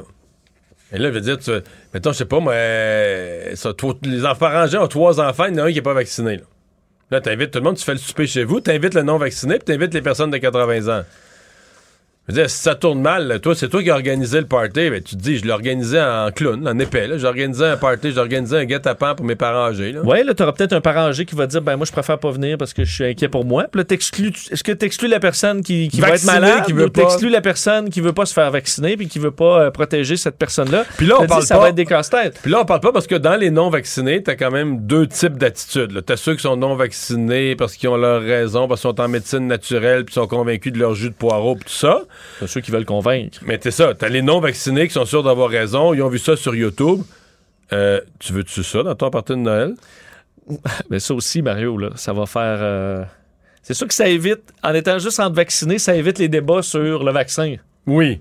Ça aussi, c'est quand même euh, très, très, un très avantage. heureux. Et euh, je veux terminer en 30 secondes parce qu'il y a une histoire que j'ai trouvée charmante en, euh, au Danemark. Tempête de neige au Danemark qui touche un secteur là, de Aalborg.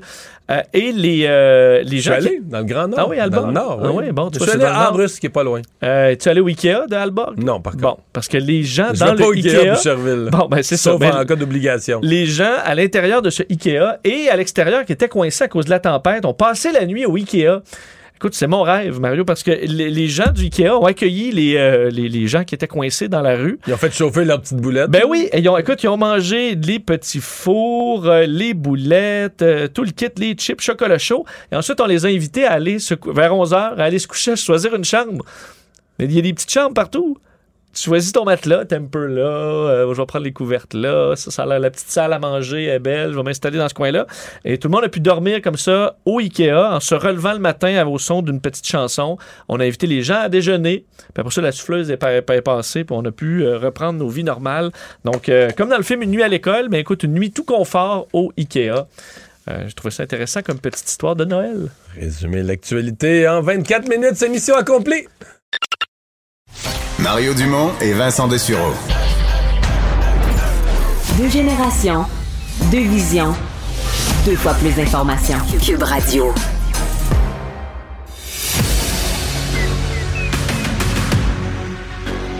Emmanuel Latraverse. J'ai pas de problème philosophique avec ça. Mario Dumont. Est-ce que je peux me permettre une autre réflexion? La rencontre. Ça passe comme une lettre à la poste. Il se retrouve à enfoncer des portes ouvertes. Là. La rencontre Latraverse. Dumont. Emmanuel Latraverse se joint à Mario Dumont et moi. Bonjour Emmanuel.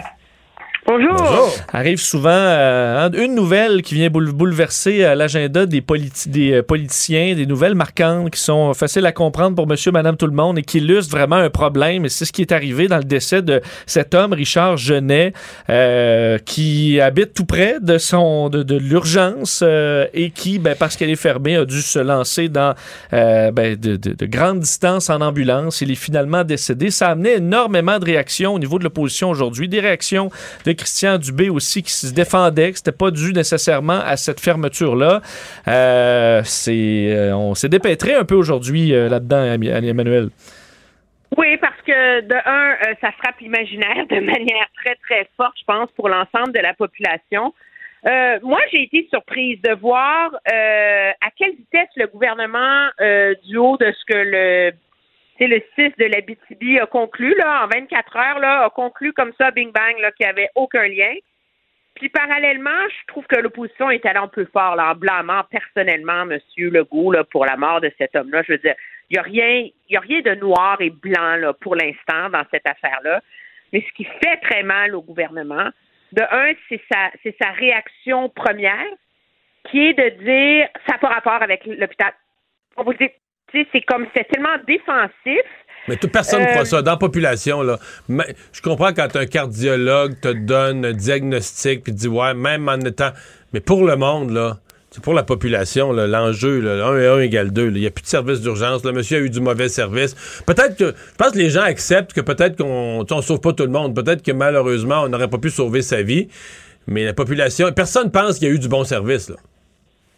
Ben non, mais je veux dire, le, le point de presse des autorités de la santé cet après-midi en Abitibi, je veux dire, je pense que ça va être étudié dans des cours de relations publiques sur quoi ne pas faire. là. Généralement, quand le DDG et les médecins conseils font un point de presse, ça sert à être un exercice de transparence. Hein? Et a priori, les personnes qui ont besoin d'avoir des réponses, les premières, là, c'est les familles de cet homme-là. On s'entend, là? Ce qu'on a vu, c'était pas un exercice de transparence, c'était un exercice de damage control pour calmer la tempête politique, là.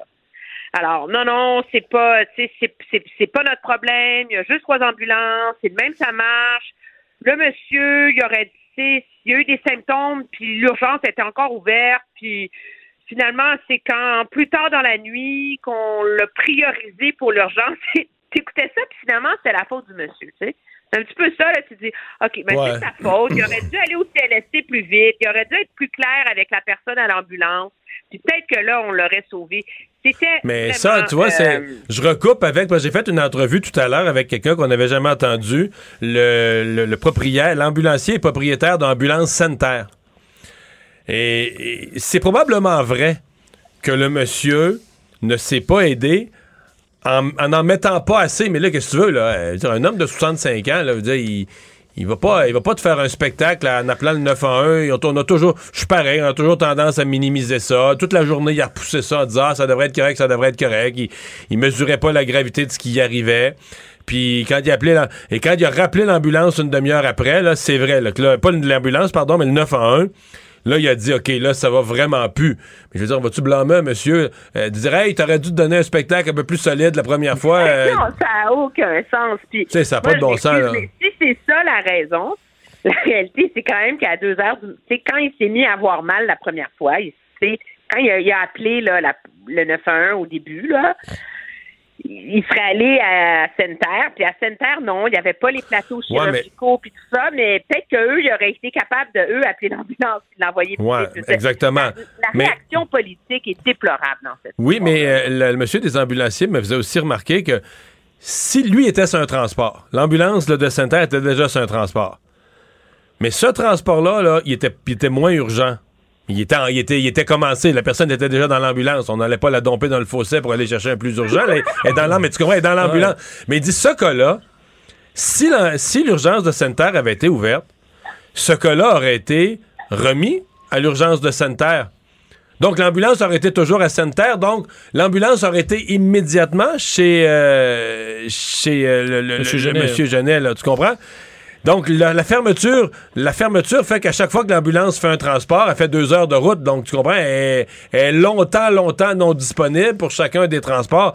Alors, c'est pas vrai que ça change rien. Là. Ça change. euh, Quand j'écoutais le descriptif du monsieur de l'ambulancier, des ambulanciers, il disait, OK, ça change tout. là. Ça change tout à chaque fois.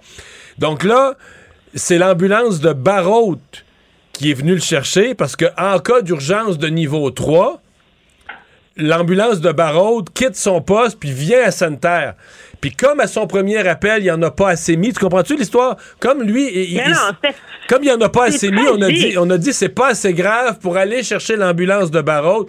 Mais ça n'a pas de bon sens. là. Tu dis, on est rendu bas, Non, bas, bas, bas. Là. Mario, là, on a tous les journalistes ont passé leur journée à parler au maire de Sainte-Terre, la mairesse de Sainte-Terre. On a appris d'ailleurs, hein, les deux infirmières, là, deux des quatre infirmières qui sont en détachement syndical, c'est intéressant. Euh, ton entrevue avec le monsieur des ambulanciers. Monsieur, madame, tout le monde est capable d'entendre tout ça puis de dire, attends, mais là, c'est pas si clair que ça, que ça n'a rien à voir, là. Mais non, mais non, mais non, mais non, mais non, mais non. de la santé à 9 h ce matin pouvaient être aussi ca- catégoriques? Je ne comprends pas. Mais le problème pour le gouvernement, c'est qu'au-delà de cette crise-là, qui va forcer euh, ben, un examen et moi je pense des ajustements là, dans la façon dont on, on gère ces réorganisations là, qu'on va recommencer à appeler des bris de service, je pense, c'est que ça illustre, ceci étant dit, comment si tu habites dans une région éloignée, là, c'est mieux de pas être trop malade quand il fait. Je veux dire, Ben, c'est pour une tellement région ça, là. trois fois la, la taille de l'île de Montréal, ils ont trois ambulances. Écoute, ça n'a aucun sens, là. Ouais, puis mettons que tu arrivais à la conclusion, ce monsieur n'aurait pas pu être sauvé, mais tu dis, si moi j'ai 75 ans, puis je vis à Sainte-Table, je fais un infarctus, euh, la, nuit, prochaine, là, je fais un infarctus, mais je suis en danger. Plus que des citoyens de ben, de d'autres régions du Québec. C'est ça que le citoyen de Sainte-Terre conclut. Je suis en danger parce que je suis loin d'être sûr d'une rapidité d'intervention optimale. Mais là, Emmanuel et Mario, on annonçait des primes aujourd'hui. Je comprends qu'on a peut-être devancé cette annonce-là euh, qui était prévue, mais euh, euh, est-ce que là, quand même, à tous les mots, on a une prime, là, un peu? Et est-ce que ça peut aider? Des primes de 12 000 Là, on est rendu à 30 000 de prime. Une une prime de infirmière qui 30 s'en 000. va euh, en Abitibi, aux îles de la Madeleine, par exemple, en Gaspésie. Et à Gatineau. Oui, il y a l'Outaouais. L'Outaouais est inclus, t'as raison. Région éloignée. Non, mais. ben, en tout cas. Euh, écoute, moi, je. Au, début, je pensais que oui. Et je commence à croire que. euh, il n'y a rien de ça qui va se régler là, avant que le gouvernement trouve une façon de faire la paix et d'enterrer la hache de guerre avec les, la FIC et les syndicats d'infirmières.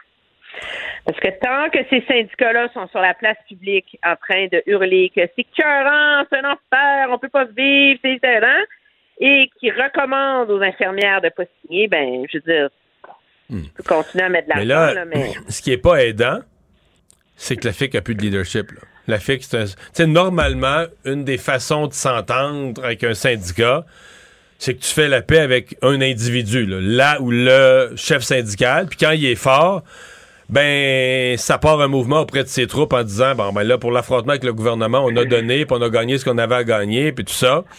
Puis là, on va, on va essayer de faire marcher les affaires. Mais là, la FIC, ce que je vois, c'est un syndicat qui a mis dehors Mme Bédard, sa, sa présidente. Euh, là, bon, il y a une personne qui est, qui est là par intérêt. Mais écoute, quand on les demande en entrevue, on n'a jamais le même visage. C'est toutes sortes de gens qui viennent des différentes régions avec des Et qui messages. là, leur propre cause. Ouais, puis que des messages beaucoup plus radicaux que tout ce qu'on a entendu de la bouche de Nancy Bédard au fil des années. Là.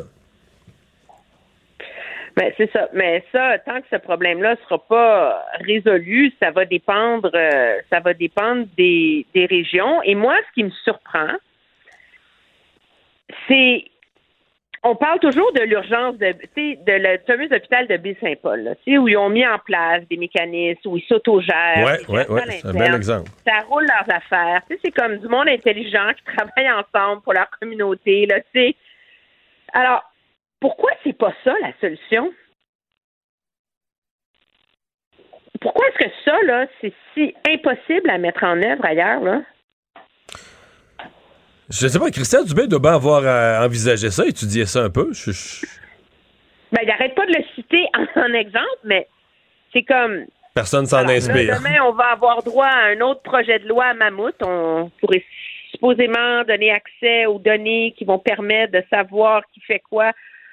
Ouf, je veux dire, c'est.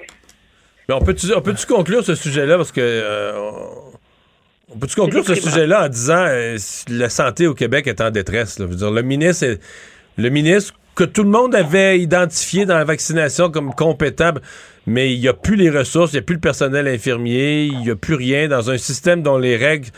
Puis là, il a beau dire, moi, je veux le réparer, mais il reste même plus assez de pièces. Là. Tu il reste même plus assez de pièces pour reconstruire. euh, C'est assez désolant, ça fait peur à terme, là. Ben oui, puis M. Dubé, il rentre dans la gravelle, là. Complètement.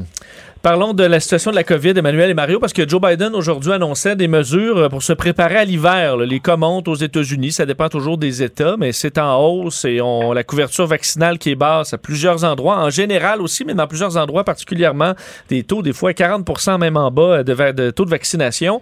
Euh, par contre, on s'attaque surtout aux voyageurs. Joe Biden n'a pas été très contraignant envers les Américains, mais les voyageurs, oui, ceux qui, euh, il y a quelques mois, sont préparés des vacances aux États-Unis euh, par avion, ben là, on apprend qu'on devra avoir un test négatif euh, dans les 24 heures avant le départ, au lieu de 72.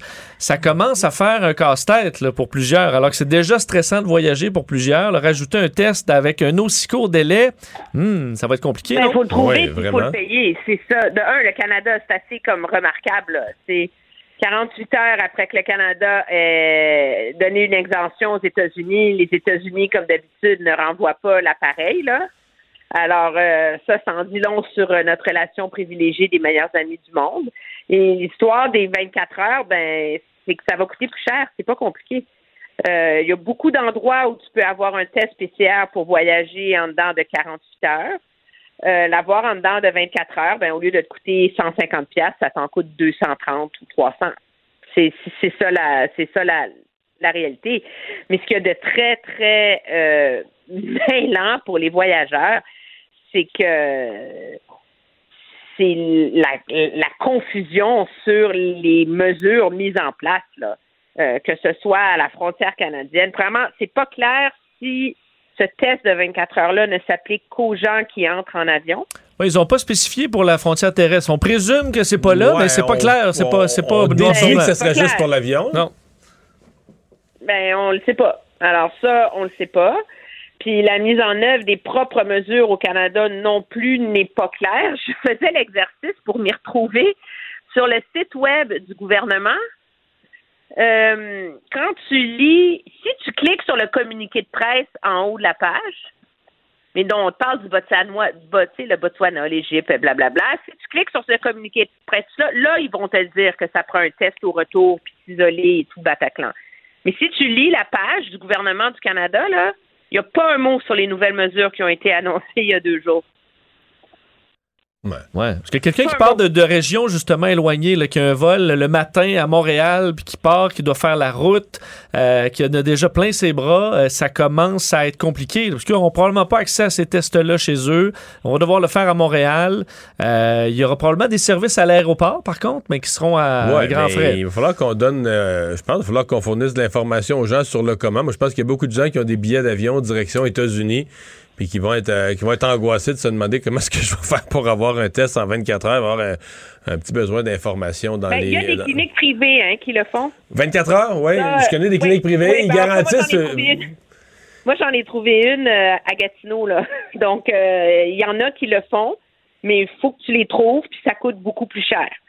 Alors, c'est la c'est la réalité, mais moi, je pense qu'il va falloir que le gouvernement canadien, en général, trouve une façon beaucoup plus précise et claire de, de communiquer avec les gens quand même. Là. Moi, je sais, je vais aller en France pour euh, des raisons familiales euh, la semaine prochaine, puis il y a un petit tableau pays vert, pays rouge, pays orange, c'est clair comme de l'eau de roche. Euh, tu peux pas te tromper, tu as les liens, tu as tous les trucs. pour le Canada, là, c'est c'est beaucoup, beaucoup de mots et pas beaucoup, pas beaucoup de, de clarté. De précision. Emmanuel, merci, à demain. Très bien, au revoir. Le hockey a tellement évolué, les jeunes maintenant, ils ont des skills comme ça se peut pas. Puis ces kids-là, ils rêvent à... Jean-François Barry. Un animateur pas comme les autres. Salut Jean-François. Salut Mario. Alors, Jeff Gorton, le nouveau euh, président, vice-président opération hockey du Canadien, qui va apparaître sur la scène ce soir au match, demain en conférence de presse. Exactement, la conférence de presse est demain 10h. Évidemment, il va être au Centre Bell ce soir pour épier sa nouvelle équipe. Il était du côté du Rocket euh, hier. D'après moi, il a déjà regardé quelques matchs. Je ne sais pas depuis combien de temps il est au courant qu'il y a des chances qu'il s'en vienne ici, mais c'est sûr que son idée de fait sur plusieurs joueurs déjà. Mais euh, une, idée, une idée, ça change. Euh, fait que aux joueurs du Canadien de, de se prouver, euh, de montrer leur valeur, parce que c'est vraiment ça qui est en train de, de venir évaluer, parce qu'il est en train de faire un plan. Euh, probablement quinquennal, parce que c'est toujours ça, des plans quinquennaux. Donc, euh, mais il faudra quand même qu'il y ait un plan euh, beaucoup moins important. On, on comprend que le plan fondamental, c'est le plan pour euh, remettre l'équipe compétitive, mettons, pour la Coupe, ou vraiment Mais il faut quand même qu'il y ait une petite idée pour cette année. Lui, il arrive il peut pas dire cette année, euh, je veux dire. C'est l'abandon. c'est l'abandon. Euh, veut dire, on va mettre Ding et Dong sur la glace à la fin, là, tu comprends, pour faire rire le public. et du monde encore dans, dans le centre belle, non? Ben, pourquoi pas? moi, non, mais. On va repêcher où? On exagère avec Ding et Dong, mais moi, honnêtement, s'ils se pointaient demain, puis je pense pas que c'est ça qu'ils vont faire parce que on est trop tôt en saison, puis on a encore des billets à vendre, là, on s'entend. Mais s'ils se pointent demain, puis que je, lis entre les lignes que on fait un virage, comme ils ont fait à New York là, il y a 2-3 ans, on fait un, virage jeunesse. Donc, tout ce qu'on va pouvoir échanger, qui est un peu plus vieux, pour aller chercher des jeunes pour que dans deux ans, trois ans, le Canadien soit une puissance de la Ligue, moi, j'ai pas de problème avec ça. Moi, le jour où je me, me fais inviter au Centre Bell, mettons, et que je m'en vais voir le Canadien et que je sais que c'est une équipe de jeunes, que Norlinder est là puis qui va jouer 20 minutes, puis que Romanoff est là puis qui va jouer 20 minutes, puis Caulfield, puis toute la gang, je sais qu'on est en train de bâtir, je serai pas déçu. Quand j'y vais puis que c'est Toffoli puis que c'est Anderson puis qu'on essaie de gagner, ben là, je suis déçu parce que je me présente dans un autre état d'esprit. Mais moi, moi, personnellement, ça fait des années que je réclame ça, que j'ai hâte que le Canadien redevienne une puissance, pas toujours shaké dans nos culottes. Toutes les séries qu'on a jouées dans les 20 dernières années, on était toujours les négligés. Je suis tanné de ça, que ce soit nous autres qui surveillons le gros joueur de l'autre bord. Et puis là, ben, peut-être que si lui se blesse, on a une chance puis que notre goaler go sa tête. J'aimerais ça dans 5 ans pouvoir dire c'est nous autres l'agresseur. C'est nous autres qui fait peur quand on se présente à quelque part. Regarde ce soir, là, Avalanche du Colorado contre le Canadien de Montréal. Qui fait peur à qui? Ben, c'est Canadien qui fait peur à l'Avalanche, parce que l'Avalanche sont fait torcher hier par Toronto. Là. Mais vous comprenez ce que je veux dire? Moi, je pense que si, si arrive demain puis qu'on lit entre les lignes qu'on part pour une reconstruction. Toi, tu vas être content. Moi, je vais être content. Puis reconstruction, ça ne veut pas dire cinq années de misère. Oui, ça se peut. Il n'y a pas de garantie. Puis on l'a vu dans d'autres équipes, des fois, c'est compliqué. Mais regarde les Rangers, bon, ils ont été un peu chanceux à la loterie. Reste qu'en dedans de deux ans, sont redevenus une équipe euh, compétitive. je veux dire, le Canadien, c'est ça qu'on fait depuis 20 ans, être juste compétitif puis essayer de se classer en série. Fait que pourquoi pas le prendre une chance de faire un vrai tournant. Fait que moi, moi, je serais pas déçu. Il y en a peut-être qui vont l'être. Moi, j'ai pas de billet de saison, fait que je m'en fous. Mais moi, j'ai hâte de regarder le Canadien en faisant, hey, après, d'après moi, ce soir, 4 à 1. Puis d'avoir des gars du Canadien, des meilleurs marqueurs de la Ligue. Hey, ça, ça, ça, fait combien d'années qu'on n'a pas surveillé ça? Mettons le top 10 des marqueurs pour voir on a-tu un joueur, puis s'il y a une grosse soirée, il remonte dans le. Que j'étais enfant. mon souvenir, c'est que j'étais enfant. Mon dernier souvenir, moi, c'est Saku Koivu. Je sais pas si tu te souviens, il y avait eu un début de saison phénoménal avant Alexandre sa me souffle à l'oreille que Toffoli était des top marqueurs pendant 10 matchs l'an passé. Au Ouais, début, ouais. au début, Ouais, début, début. Ouais, c'est ça. C'est ça, pendant 10 matchs. Mais sur toute une saison, ça, ça fait très, très longtemps. Le dernier trio, le dominant qu'on a eu, puis ça n'a pas été longtemps, c'était Kovalev, Plekanet, Kosticin. Je sais pas si tu viens de cette année-là. Les trois ensemble, ça roulait. Puis j'aimerais ça qu'on retrouve ce genre de trio-là, le genre de performance qu'on avait dans le temps de, de Danfous, puis de Pierre Turgeon, puis de Mark Recchi. C'était le fun. On faisait notre pool de hockey, on prenait des joueurs du Canadien. Là, tu prends un joueur du Canadien dans un pool. là. Tu fais Ben, en, tre- en 13e, en 13e ronde. Ouais. Euh, euh, bon, parlons quand même des bonnes nouvelles aujourd'hui, là, parce qu'il y a des, euh, des retours au moins. Oui, Perrault, Kulak et Wineman sont de retour dans la formation. Fait que ça, c'est effectivement de bonnes nouvelles, surtout dans le cas de, de Perrault et de Kulak. Quoique Wineman joue pas du mauvais hockey puis peut être utile sur l'avantage numérique. Et euh, ce qui a fait dire aujourd'hui à Dominique Duchamp qu'en bout de ligne, à la fin de la journée, comme ils disent tous, on est plus un. Parce qu'on en gagne trois, mais on en perd deux. Parce que vous avez vu la nouvelle comme quoi Gallagher COVID. Et Ouais, Saminikou ont donc été positifs à la COVID, sont donc laissés de côté. Ils n'ont aucun Ça, symptôme. euh, là, il y en a deux, mais si on se fie à ce qui s'est passé dans les autres équipes, une fois qu'il y en a deux dans l'équipe, il faudrait pas tomber en bas de notre chaise qu'il y en ait une coupe d'autres euh, demain puis après-demain. Hein? Ben, j'ai eu la même réflexion que toi. Là. Ça a été le cas pour les Islanders, ça a été le cas pour les Devils, les sénateurs d'Ottawa. Fait qu'on va souhaiter que non, mais ça se Parce dans pourrait bien. que le Canadien brise sa belle lancée euh, avec de la COVID? Mais moi, en tout cas, ce que, ce que ça m'a fait dire, c'est que Gallagher et Bergevin sont vraiment proches. Parce que Bergevin a eu la COVID, puis tu vois. Ah, C'est bien que trop vrai. Je n'avais pas même pas pensé à ça. Euh, Qu'est-ce que tu penses? Qu'est-ce qu'on fait avec les trios? J'ai compris que Caulfield ne verra pas beaucoup de euh, temps de glace. Là. Ouais, c'est drôle hein, parce qu'on parlait de ça hier. Puis, moi, là, c'est c'est ça que j'ai hâte qu'on fasse avec le Canadien cette année, qu'on prenne une direction. Aujourd'hui, Cole Caulfield est sur le quatrième trio avec Pezzetta et Perrault. Tant qu'à ça, envoyez-les à Laval. C'est pas un gars de quatrième trio, Cole Caulfield. Bon, est-ce qu'on veut le garder là d'un parce qu'on n'a pas d'autre, puis peut-être y donner un petit peu d'avantage numérique? Reste que c'est pas comme ça qu'il va retrouver sa confiance. Perrault est un bon joueur, mais là, ça fait trois semaines qu'il n'a pas joué. Mais Pezzetta va pas alimenter Caulfield. On s'entend, là? Fait que, fait que moi, ça me déçoit un peu. Fait qu'à l'attaque, c'est Toffoli, Dvorak, Anderson, le premier trio. Euh, le deuxième est bizarre aussi avec Lekonen, Evans pour Suzuki. Fait qu'il est- il y a des ailiers corrects, on s'entend. J'aime bien la promotion de Payling qui va jouer avec Drouin et Armia sur le troisième trio et qui va avoir de l'avantage numérique aussi. Du Armia côté va des- très bien. Armia, il y a quoi? Il y a un but, deux passes, et trois points? Il s'en va, il Oui. s'en va vers une saison, là, mettons qu'on a le quart de jouer, il s'en va vers une saison de 4 buts, 8 passes, 12 points. Ouais, Puis il y, a du temps de glace, de il y a du temps de glace, il est là tout le temps en avantage, en désavantage. Deux dernières minutes du match, il reste un petit peu de temps à jouer, n'importe quoi, faut sauver les meubles. Armia, Armia, Armia tout le temps. Moi, j'espère que lui va avoir euh, de bons moments prochainement pour qu'on puisse l'échanger à quelque part. C'est un, c'est un fantôme. C'est un fantôme avec des mains extraordinaires, un coup de patin extraordinaire, un gabarit qui fait l'envie de tous les joueurs de la Ligue nationale, mais c'est ça. Il en joue deux bonnes, il s'en dort 10. Fait que moi, euh, Armia, ça fait partie de. J'espère qu'on a la même liste, moi et Jeff Gordon. Gordon, pardon, puis Armia est sur cette liste-là. Euh, là, l'harmonie retrouvée entre Patrick Roy et Mario Tremblay, C'est euh, Jean-François, euh, ça se poursuit. hein, ça se poursuit. Hey, C'était c'était capoté pareil. Hein? Qui aurait dit ça de- il y a un an, avant cette pub euh, où on les a mis ensemble? Parce que Mario Tremblay a donné son accord aujourd'hui au fait que Patrick Roy pourrait être euh, DG du Canadien de Montréal. Selon lui, c'est l'homme de la situation. On pensait que saillissait ces deux-là. Jacques Tanguay a aussi donné son approbation pour euh, Patrick Roy parce qu'il dit, nous autres, on cohabite ensemble depuis des années, puis tout se passe bien. Puis peut-être que Patrick Roy, c'est la bonne personne, puis peut-être qu'il est capable de mettre de l'eau dans son vin. En tout cas, chose certaine, c'est que là, on n'a plus le choix de le rencontrer. là. parce qu'il y, a y la faveur du public, Patrick Roy. Il a bien joué ses cartes. Et présentement, là, Ah non, non, c'est le sûr qu'il ne le rencontre pas, pas. Si on le rencontre, là, on crée trop d'attentes. Puis là, on est, si on le rencontre, ils sont pris pour le prendre. Là. Ils pourront pas dire on l'a interviewé puis il n'y a pas les bonnes réponses. Sont- moi, je suis sûr que Bob Molson ne veut pas de Patrick Roy. Puis pour cette raison-là, il va savoir qu'il faut même pas créer d'attentes.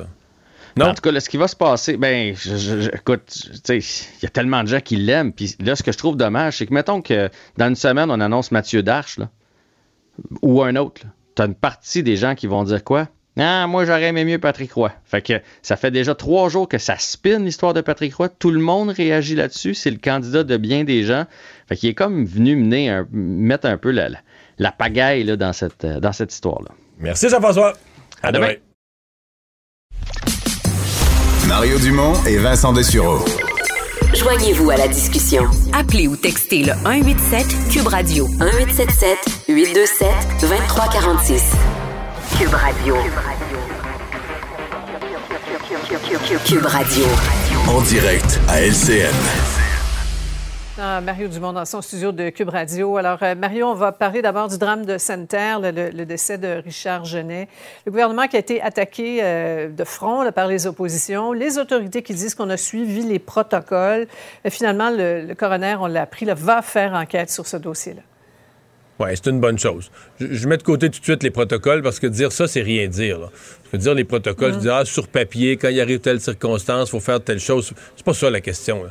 La question, c'est de savoir est-ce que les gens de Sainte-Terre ont des soins de santé qui sont dignes d'un pays comme le nôtre? C'est ça la véritable question. Mhm. Et euh, il y a une question précise là, pour. euh, est-ce que ce monsieur, qui avait clairement un, problème de santé grave, plus grave, problème de santé, là, les spécialistes qui m'expliquaient ça aujourd'hui, assez, assez traite, là, où c'est pas si douloureux, où tu peux, tu peux mal juger la gravité de ce qui est en train de t'arriver. Et là, c'est un peu ça qui est arrivé, peut-être. Mais la, la durée, euh, l'ambulance, euh, bon, plus d'urgence à Sainte-Terre, tu mets tout ça bout à bout. J'entendais parler d'une rupture de, de, la- de l'aorte. hein, C'est ça, quelque chose comme ça. Donc, c'est très ça- grave. Ça pardonne pas 50 du temps. là. Mais, euh, Sophie, mettons que ça, c'était très grave. Mettons que ses chances étaient, étaient, étaient difficiles. Ses chances étaient basses. Ben, moi, si j'étais son, son, son enfant, son fils, je dirais quand même, ben là, si les chances sont, sont, sont réduites, je veux quand même qu'on les joue, ces chances-là, là, qu'il y ait une vraie chance, puis qu'on le laissait, puis qu'il arrive à temps auprès du chirurgien vasculaire pour essayer ce qu'il a essayé. Puis si ça a 20% de chance, ben au moins que le 20% de chance, on l'ait. Là, je pense qu'il y a un sentiment de dire, ben là, tout a été trop long, est arrivé trop tard. Un. Deux, oublions ce monsieur. Euh, le drame, la tragédie qui lui est arrivée. Les autres gens de Sainte-Terre, là, ce soir, ils se couchent, puis veut, veut pas, Sophie, ils se disent, si je fais un infarctus cette nuit, moi, là, c'est quoi la qualité de service que j'ai? C'est quoi le délai d'intervention que j'ai? Il y a une inquiétude qui est semée. La fermeture de l'urgence, les gens avaient l'impression que la fermeture de l'urgence venait détériorer leur service de santé. Puis ce qu'ils constatent, ben, c'est que c'est ça. Et, euh, bon, Ouais. en fait, en fait, ce que tu dis, Mario, c'est que qu'il y ait un lien ou non, reste que un voyage pareil en ambulance dans une situation critique comme celle-là, c'est rien d'idéal. Puis en même temps, certains diront quand on vit en région, si éloigné des grands centres, des grands hôpitaux, on assume un certain risque, mais il faut quand même que le gouvernement assure une couverture de soins de santé minimale. Oui, et qu'elle ne se détériore pas au fil du temps, parce que les gens, il y a une historique, les gens vont dire, si on a notre petite urgence à Sainte-Terre, nous autres, c'est parce qu'on s'est battu pour l'avoir à une époque, que quand on te l'enlève, dans la vie, là, personne n'aime ça reculer, personne n'aime ça la détérioration de ce qu'il a connu. On vit dans le- le- on vit dans l'esprit d'un progrès, toujours, euh, jamais parfait, mais on espère toujours aller minimalement dans la bonne direction. Bon, là, il reste, qu'est-ce qu'on fait pour les régions? Qu'est-ce qu'on fait pour assurer un minimum de services? Euh, le gouvernement a des questions à répondre. Le gouvernement va devoir réévaluer ses couvertures de services, malgré le manque de personnel. Mais pas juste le gouvernement, Sophie. Euh, par exemple, la mairesse me disait aujourd'hui, ben, on a deux, de- de- très peu d'infirmières dans ce coin-là. On en a quelques-unes à Sainte-Terre. On est en découverture. Il y a deux des infirmières présentes, là, qui sont en libération syndicale. Wow! Je comprends que selon la loi, nos lois sont généreuses là-dessus, les conventions collectives, on prévoit que tu as le droit des gens qui sont là pour libération syndicale.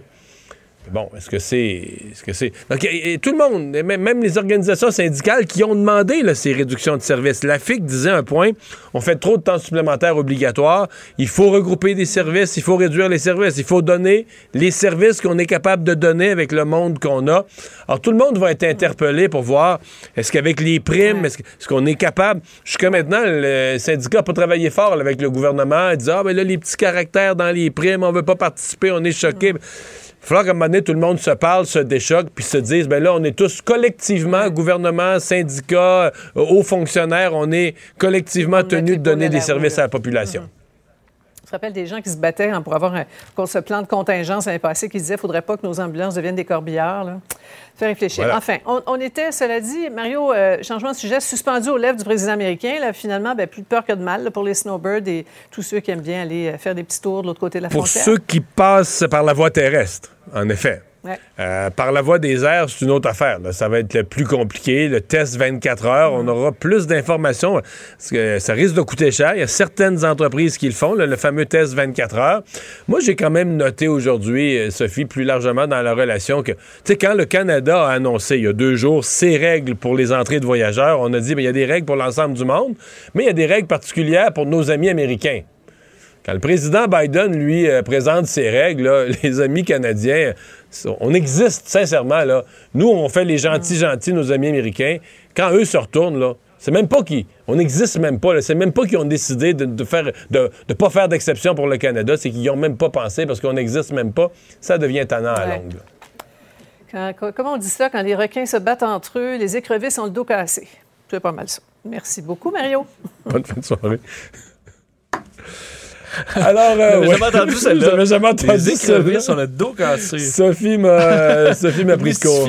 Oui, absolument. Oui. Euh, et tu veux me parler de ce nouveau pavillon, grosse annonce aujourd'hui pour la région de Québec, pour la, la culture dans la région de Québec. Ouais, Jean-Paul Riopel, un des peintres euh, dire, les plus marquants de l'histoire du, euh, du Québec. C'est d'ailleurs ce que François Legault, le, mi- le premier ministre, disait aujourd'hui. Pour moi, c'est le plus grand peintre de l'histoire du Québec. Mais il aura son pavillon en 2025 au Musée des- national des beaux-arts du Québec euh, à Québec. Un montant de 120 millions de dollars qui proviendront des mécènes de la Fondation Jean-Paul Riopel. 20 millions pour la construction de l'espace Riopel et 100 millions en œuvres. Mais c'est majeur pour Québec, là. oui, c'est tout à fait majeur. Des travaux qui s'amorceront à l'été 2023. On comprend que le gouvernement du Québec injecte une somme de 20 millions de dollars. Moi, je trouve ça magnifique, mais j'ai vu sur les réseaux sociaux que c'est pas tout le Québec qui se réjouit complètement. Là. Non, il y a quelques réactions plus négatives par rapport au fait que euh, Riopel, qui est un peintre montréalais, euh, soit célébré comme ça Non, à un- Québec. dans mon esprit, c'est un peintre de. Il est né à Montréal, mais c'est un peintre de l'île aux grues. L'île Oui, aux grues. c'est plus proche de Québec. C'est plus proche de Québec, c'est en face de Montmagny. Là. Oui, mais je lisais entre autres les tweets de Serge Chasseville, le conseiller de, de, de- de ville, qui disait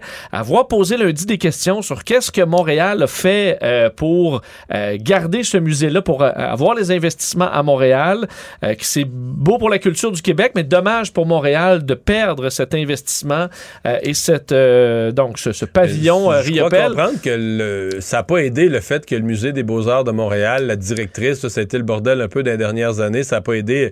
Québec a comme pris l'avance à monter le dossier. Là. Ben, c'est ça. C'est un endroit où tout va bien. euh, le dossier est prêt à aller de l'avant. euh, dans l'harmonie, ben, il faut croire que ça a peut-être aidé à Québec pour avoir ce pavillon 2025. Donc, on pourra aller euh, visiter et voir ses œuvres. Puis quand le gouvernement de la CAQ a le choix de Montréal du Québec, Ah, tu penses que. ben, euh, je sais pas. Ils ont peut-être trouvé. Ah, ça a l'air à bien aller, là. Pourquoi. euh, Pourquoi pas? Pourquoi pas? C'est si beau Québec. C'est si beau, ben oui. Merci Vincent, merci à vous d'avoir été là. On se donne rendez-vous demain 15h30 pour notre dernier rendez-vous de la semaine. Euh, soyez prudents, bonne soirée. C'est Sophie Durocher qui s'en vient. Cube Radio.